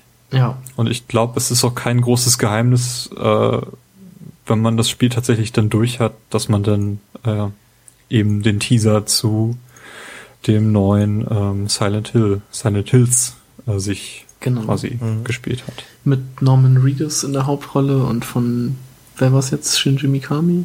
Nein, Nein, das Hideo Kojima. Hideo Kojima, So. ja. Ja. Also da bin ich gespannt, was, also wenn das ähnlich, auf einem ähnlichen Level ist wie dieses PT, Also Playable es, Teaser, es dann, gibt ja ähm, inzwischen schon einen zweiten Trailer, der auch ziemlich verstörend ist und Mhm. komisch. Ähm, ich bin mal gespannt, wie das Spiel dann nachher wirklich ist. Also ob es dann wieder so typisch Silent Hill mäßig so Third Person oder beziehungsweise aus so einer Vogelperspektive gesteuert wird oder ob sie vielleicht doch die äh, Ego-Perspektive beibehalten. Da bin ich sehr gespannt drauf. Und wenn das so den, den Spannungsgrad hält, dann wird das ein richtig, richtig krasses Spiel. Also von der Stimmung her habe ich lange nicht so was Intensives gespielt wie das hier. Und, ähm, PlayStation Plus Kunden können sich das kostenlos auf der PS4 anschauen. Ich glaube, es ist auch nur dort Mhm. erschienen. Ich glaube das auch, richtig- Ähm, kann man sich mal anschauen. Ja. Und wenn er nicht weiterkommt, äh, es gibt genug Hilfen im Internet. Ja, wir sind, also wir haben es tatsächlich nachher auch nicht geschafft, das Ende, also diesen Trailer zu sehen, weil da muss, müssen verschiedenste Anforderungen erfüllt sein. Ja, es ging irgendwann so weit, dass wir ein Headset hätten anschließen müssen und irgendwelche Telefonanrufe aus dem Fernsehlautsprecher in das Headset rein übertragen und das, ja nie, also das war dann doch ein bisschen zu weit, Das ist ja. abgefahren, ja. Mhm. ja. Also auf solche Ideen kommt man dann auch nicht mal eben an so einem Abend, Ja, wenn überhaupt. ja spannend. ja, na gut. Ähm, Benny, was hast du? Hast du noch was ähnlich Gruseliges? Ich habe noch was Gruseliges gespielt und zwar Alien Isolation, was ich äh, sehr gut fand, tatsächlich.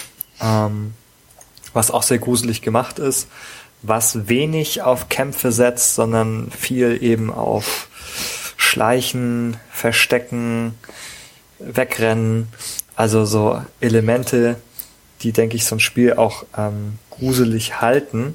Denn, also ich finde, die, die grundsätzliche Devise ist eigentlich immer, wenn du es töten kannst, ist es nicht mehr gruselig. Mhm. und ähm, das haben sie in dem Sinne ganz gut gemacht, denn man wird in diesem Spiel, äh, indem man in einer Raumstation eingesperrt ist, von so einem Alien immer wieder terrorisiert, ähm, das da durch die Schächte krabbelt und seinen ekligen Schwanz durch die Gänge zieht und seinen schleimigen Kadaver überall spazieren trägt, während man da seinen ähm, seinen Aufgaben nachgeht, um zu versuchen, schließlich die Raumstation zu verlassen. Und dadurch, dass man dem wirklich nichts antun kann, ähm, bleibt das Spiel auch lange gruselig. Also, dass man immer, wenn man dieses irgendwelche Klappern an den Schächten hört, hört man wirklich immer so bong, bong, bong, bong, bong über, dem, über dem eigenen Kopf, denkt sich, oh, scheiße, gleich kommt das Viech wieder. Und dann geht er manchmal so suchend durch die Gänge, der hat eine eigene KI. Die hoffentlich Und besser ist als bei Colonial Marines. Colonial Marines hatte eine KI. okay. ja, also es ist natürlich mit dem mit diesem Colonial Marines Spiel überhaupt nicht zu vergleichen. Ähm, nee, also der hat eine eigene KI und ähm, der Witz daran ist halt, da geht halt keine vorgefertigten Pfade lang. Das heißt, wenn du Pech hast, dann kann er sich dazu entschließen, ähm, nachdem er einen Raum verlassen hat, auf der Stelle kehrt zu machen und nochmal zurückzukommen und nochmal an dir vorbeizuschnüffeln, während du dich in so einem Schrank versteckst. Also er ist halt sozusagen in dem Sinne unberechenbar. Man kann nicht irgendwie sagen, okay, er ist, er ist jetzt hier rausgegangen und geht auf jeden Fall weg. Nein, er kann auch wiederkommen. Von daher, ähm, ja, muss man halt doch ständig auf der Hut sein. Also diese Szenen sind auch durchaus schweißtreibend manchmal und anstrengend.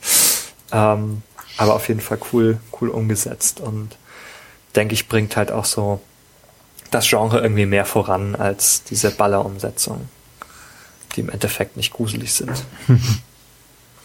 ja. Ich habe. Würdest du uns, würdest du uns empfehlen? Ja, also wenn man, ähm, wenn man Horrorspiele mag, wenn man vielleicht auch Alien mag oder dieses Sci-Fi-Szenario mag, denke ich, ist das ein super, ähm, super guter Tipp. Mhm. Aber ich würde es nicht auf schwer spielen, das ist zu hart. auf dem normalen Schwierigkeitsgrad ist es bereits schwierig genug. Mhm. Okay. Ja. ja. ich habe auch ein äh, sehr schweißtreibendes und gruseliges Spiel gespielt. Und zwar äh, FIFA 15. Ich habe mir dieses Jahr mal wieder FIFA gekauft, einzig und allein aus dem Grund, dass der äh, Kieler Finn Bartels jetzt bei Bremen spielt, meinem Lieblingsverein. Ähm, sonst hätte ich es mir wahrscheinlich wirklich nicht geholt. Das ähm, ja, es hat sich meiner Meinung nach nicht so viel zum 14er getan, den ich letztes Jahr mal kurz so gespielt hatte. Ich finde die KI, wenn man das so nennen kann, von den, den Torhütern ist teilweise unfassbar schlecht. Ähm, also was die manchmal einfach für Bälle an sich vorbeirollen lassen ins Tor ist einfach der Wahnsinn. Ähm, und ansonsten ist FIFA eigentlich immer noch FIFA. Ich habe es letztens mal mit ähm, dem äh, Stefan gespielt, der auch mal hier zu Gast im äh, Podcast war. Ähm, das Problem dabei war nur, dass ich bei jedem Match entweder zur Halbzeit oder nach dem Spiel rausgeflogen bin aus der Sitzung und das deshalb als äh, abgebrochen gewertet wurde und ich jetzt mit einer oh Online-Bilanz von 18 zu 0 dastehe oder 0 zu 18 dastehe. Oh scheiße, das ist ja gemein. Ist halt Dafür kriegt man aber keine Trophy. Nee. und ähm, selbst ein Spiel, was ich äh, überragend gespielt und gewonnen hatte, wurde mit einem 0 zu 3 gewertet, wo ich sehr traurig drüber war. Ähm, das hat mir so ein bisschen den den, den Spaß am Online-Spielen genommen. Ich werde das aber demnächst nochmal mit äh, Stefan versuchen. Eine Revanche sozusagen. Ähm, um zu sehen, ob das dann hoffentlich besser klappt. ähm, Na, ein Glück habt ihr nicht Super Smash Bros. gespielt, dann wirst du nämlich für 136 Jahre gebannt worden. Ist das so? Oh, ja, da gab es auch diesen Bug kürzlich.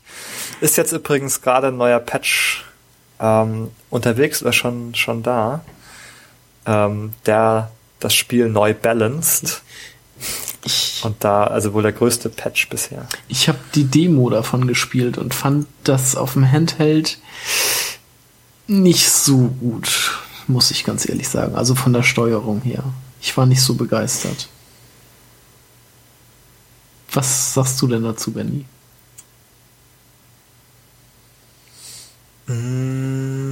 Ich ähm, finde, es hat, man gewöhnt sich dran.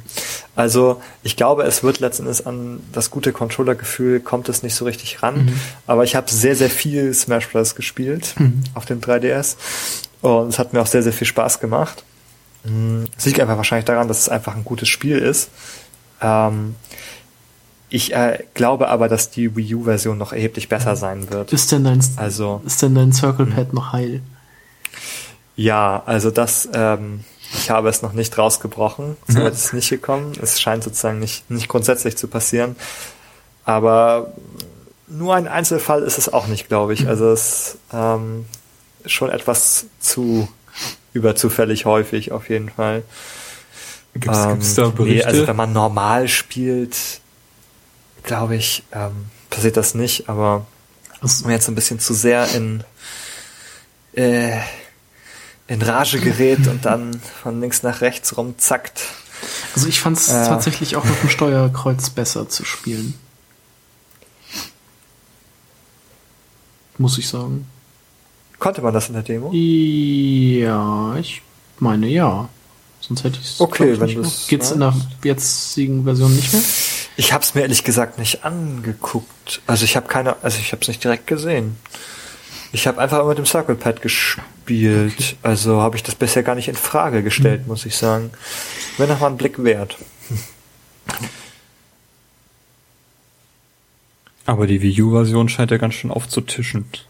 Ja, also was Features angeht, ist ah. da ja auch einfach viel mehr los als ähm, bei der 3DS-Version. Mhm. Allein so der 8-Player-Mode irgendwie. Und wie abgefahren ist das denn? Also die, die fahren ja alles auf bis hin zum GameCube-Controller-Adapter.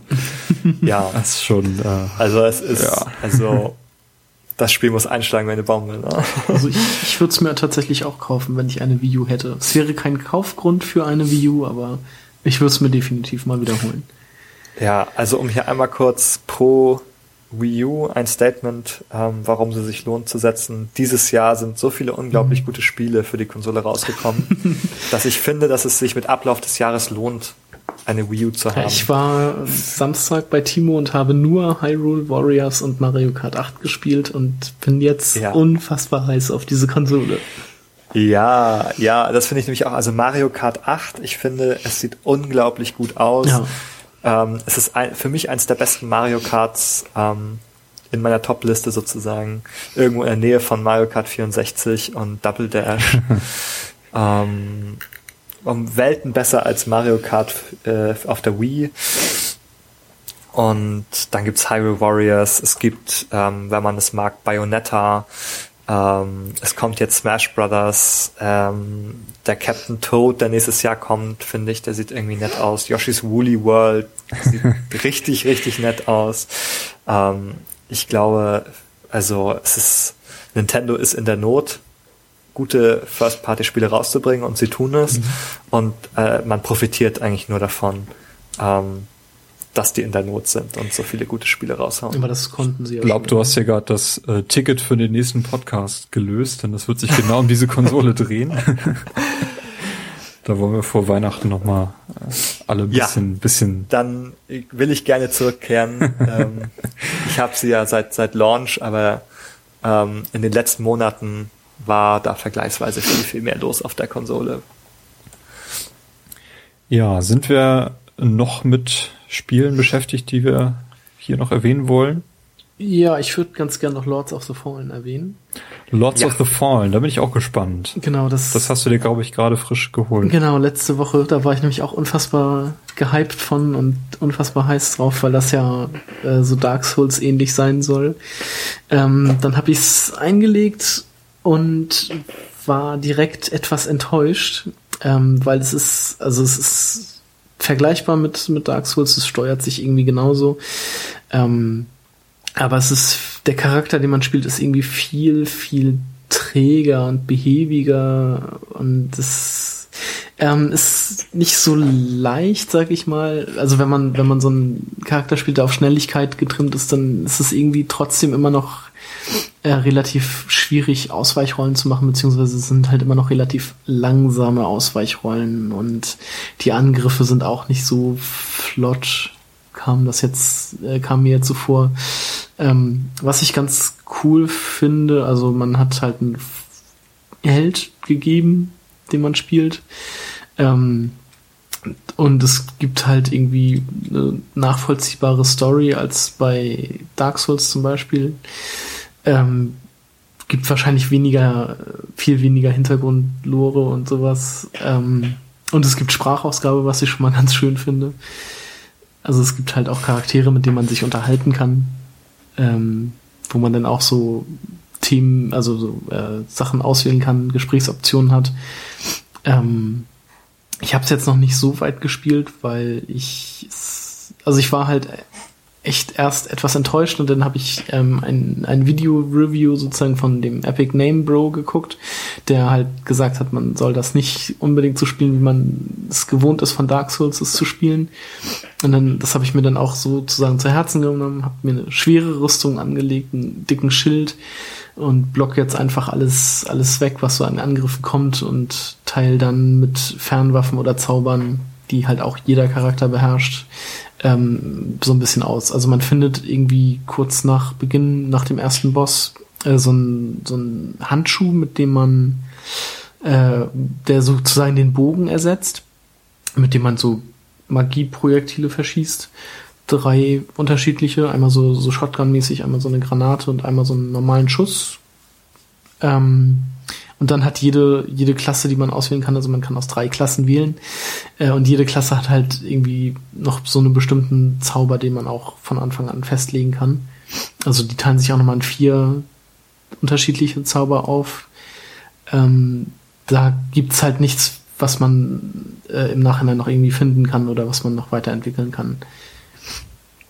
Und ja, jetzt bin ich mal gespannt, wie sich das Spiel noch so entwickelt. Man hört ja schon, ähm, dass es nicht so so astrein sein soll und das äh, auch storymäßig wohl sehr sehr nachlässt.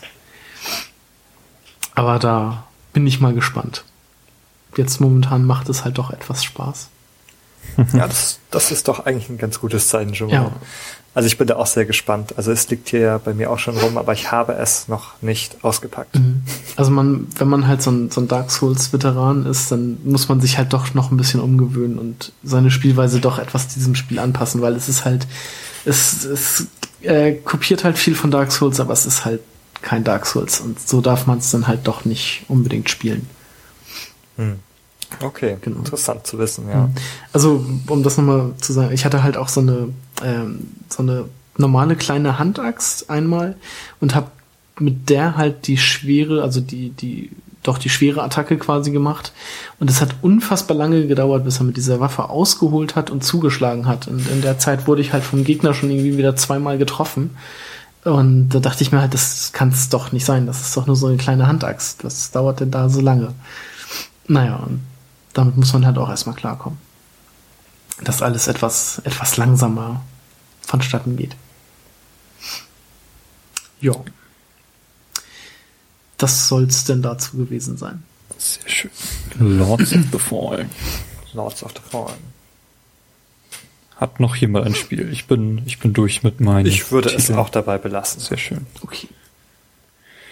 Dann frage ich nochmal in die Runde, ob noch wer einen Pro-Tipp hat ja. Äh, zum Abschluss der Sendung. Ich habe mir noch mal einen rausgesucht. Und zwar habe ich mir letztens gekauft ein Buch, ähm, die Capcom 30th Anniversary Character Encyclopedia. Ähm, da sind alle Charaktere drin, ähm, die in allen möglichen Capcom-Spielen mal vorgekommen sind. Das Buch ist auf Englisch. Ähm, ich schlage jetzt mal eine beliebige Seite auf und da haben wir ich schlage nochmal weiter. Äh, zum Beispiel Jessica Sherrod aus Resident Evil. Das ist, glaube ich, Revelations. Und auf der anderen Seite Jill Valentine aus Resident Evil. Ähm, dann gibt es so einen kleinen Steckbrief zu dem Charakter. Also First Appearance, Most Recent Appearance und noch so ein paar Charakterdaten. Und dann halt noch so ein, so ein kleinen Text jeweils dazu und halt noch eine Abbildung oder zwei Bilder von dem jeweiligen Charakter. Ähm, und das sind halt alle Charaktere, die äh, in diesen 30 Jahren von Capcom jemals herausgebracht wurden. So Mega Man ist auch dabei, die Street Fighter Charaktere, alle Darkstalkers, Beautiful Joe ist hier und aus Ghost Trick und Lost Planet und alle sind dabei und alle sind irgendwie nochmal beschrieben. Hier ist nochmal äh, dieser Wolf aus Okami, Ame- Amaterasu. Ähm, Wie viele gibt's insgesamt? Kannst du das überschlagen? Mal sehen, das Buch hat 202, 207 Seiten. Also sind das ungefähr ja, 200 Charaktere. Ab, genau, auf Seite 4 fängt es an, auf zwei, Seite 207 hört es auf. Respekt. Das ist ja ein recht ordentlicher Kader. Auf jeder Seite ist ein Charakter. Nicht schlecht. Also Hatte ich auch schon auf meiner Liste. Das mal als Pro-Tipp hier. Ähm, musst du mir mal zeigen, wenn ich mal da hab Ja, das mach ich nur gerne. auf meinem Einkaufswagen. Genau, also ist halt auf Englisch, aber wer daran Interesse hat, ist halt nicht viel Text, ähm, kann da gerne mal reingucken. Kann sich das Kostet doch nicht viel, glaube ich, 12 Euro oder Genau, so. 11, 12 Euro müssten das sein. Ähm, Sicherlich ein schönes Werk. Ja. Sehr Ja, ich habe eigentlich keinen richtigen Pro-Tipp an dieser Stelle. Äh, ich würde nochmal auf die vorhin schon erwähnten Hori-Controller äh, zurückgreifen, die ähm, NeoGAF als vor allem in der N64-Version äh, Geheimtipp äh, quasi gehandelt werden, ähm, weil das die einzigen N64-Controller sind, die neben den offiziellen quasi äh, zu empfehlen sind. Vor allem äh, wegen der Sticks, die ziemlich nah am Original dran sind.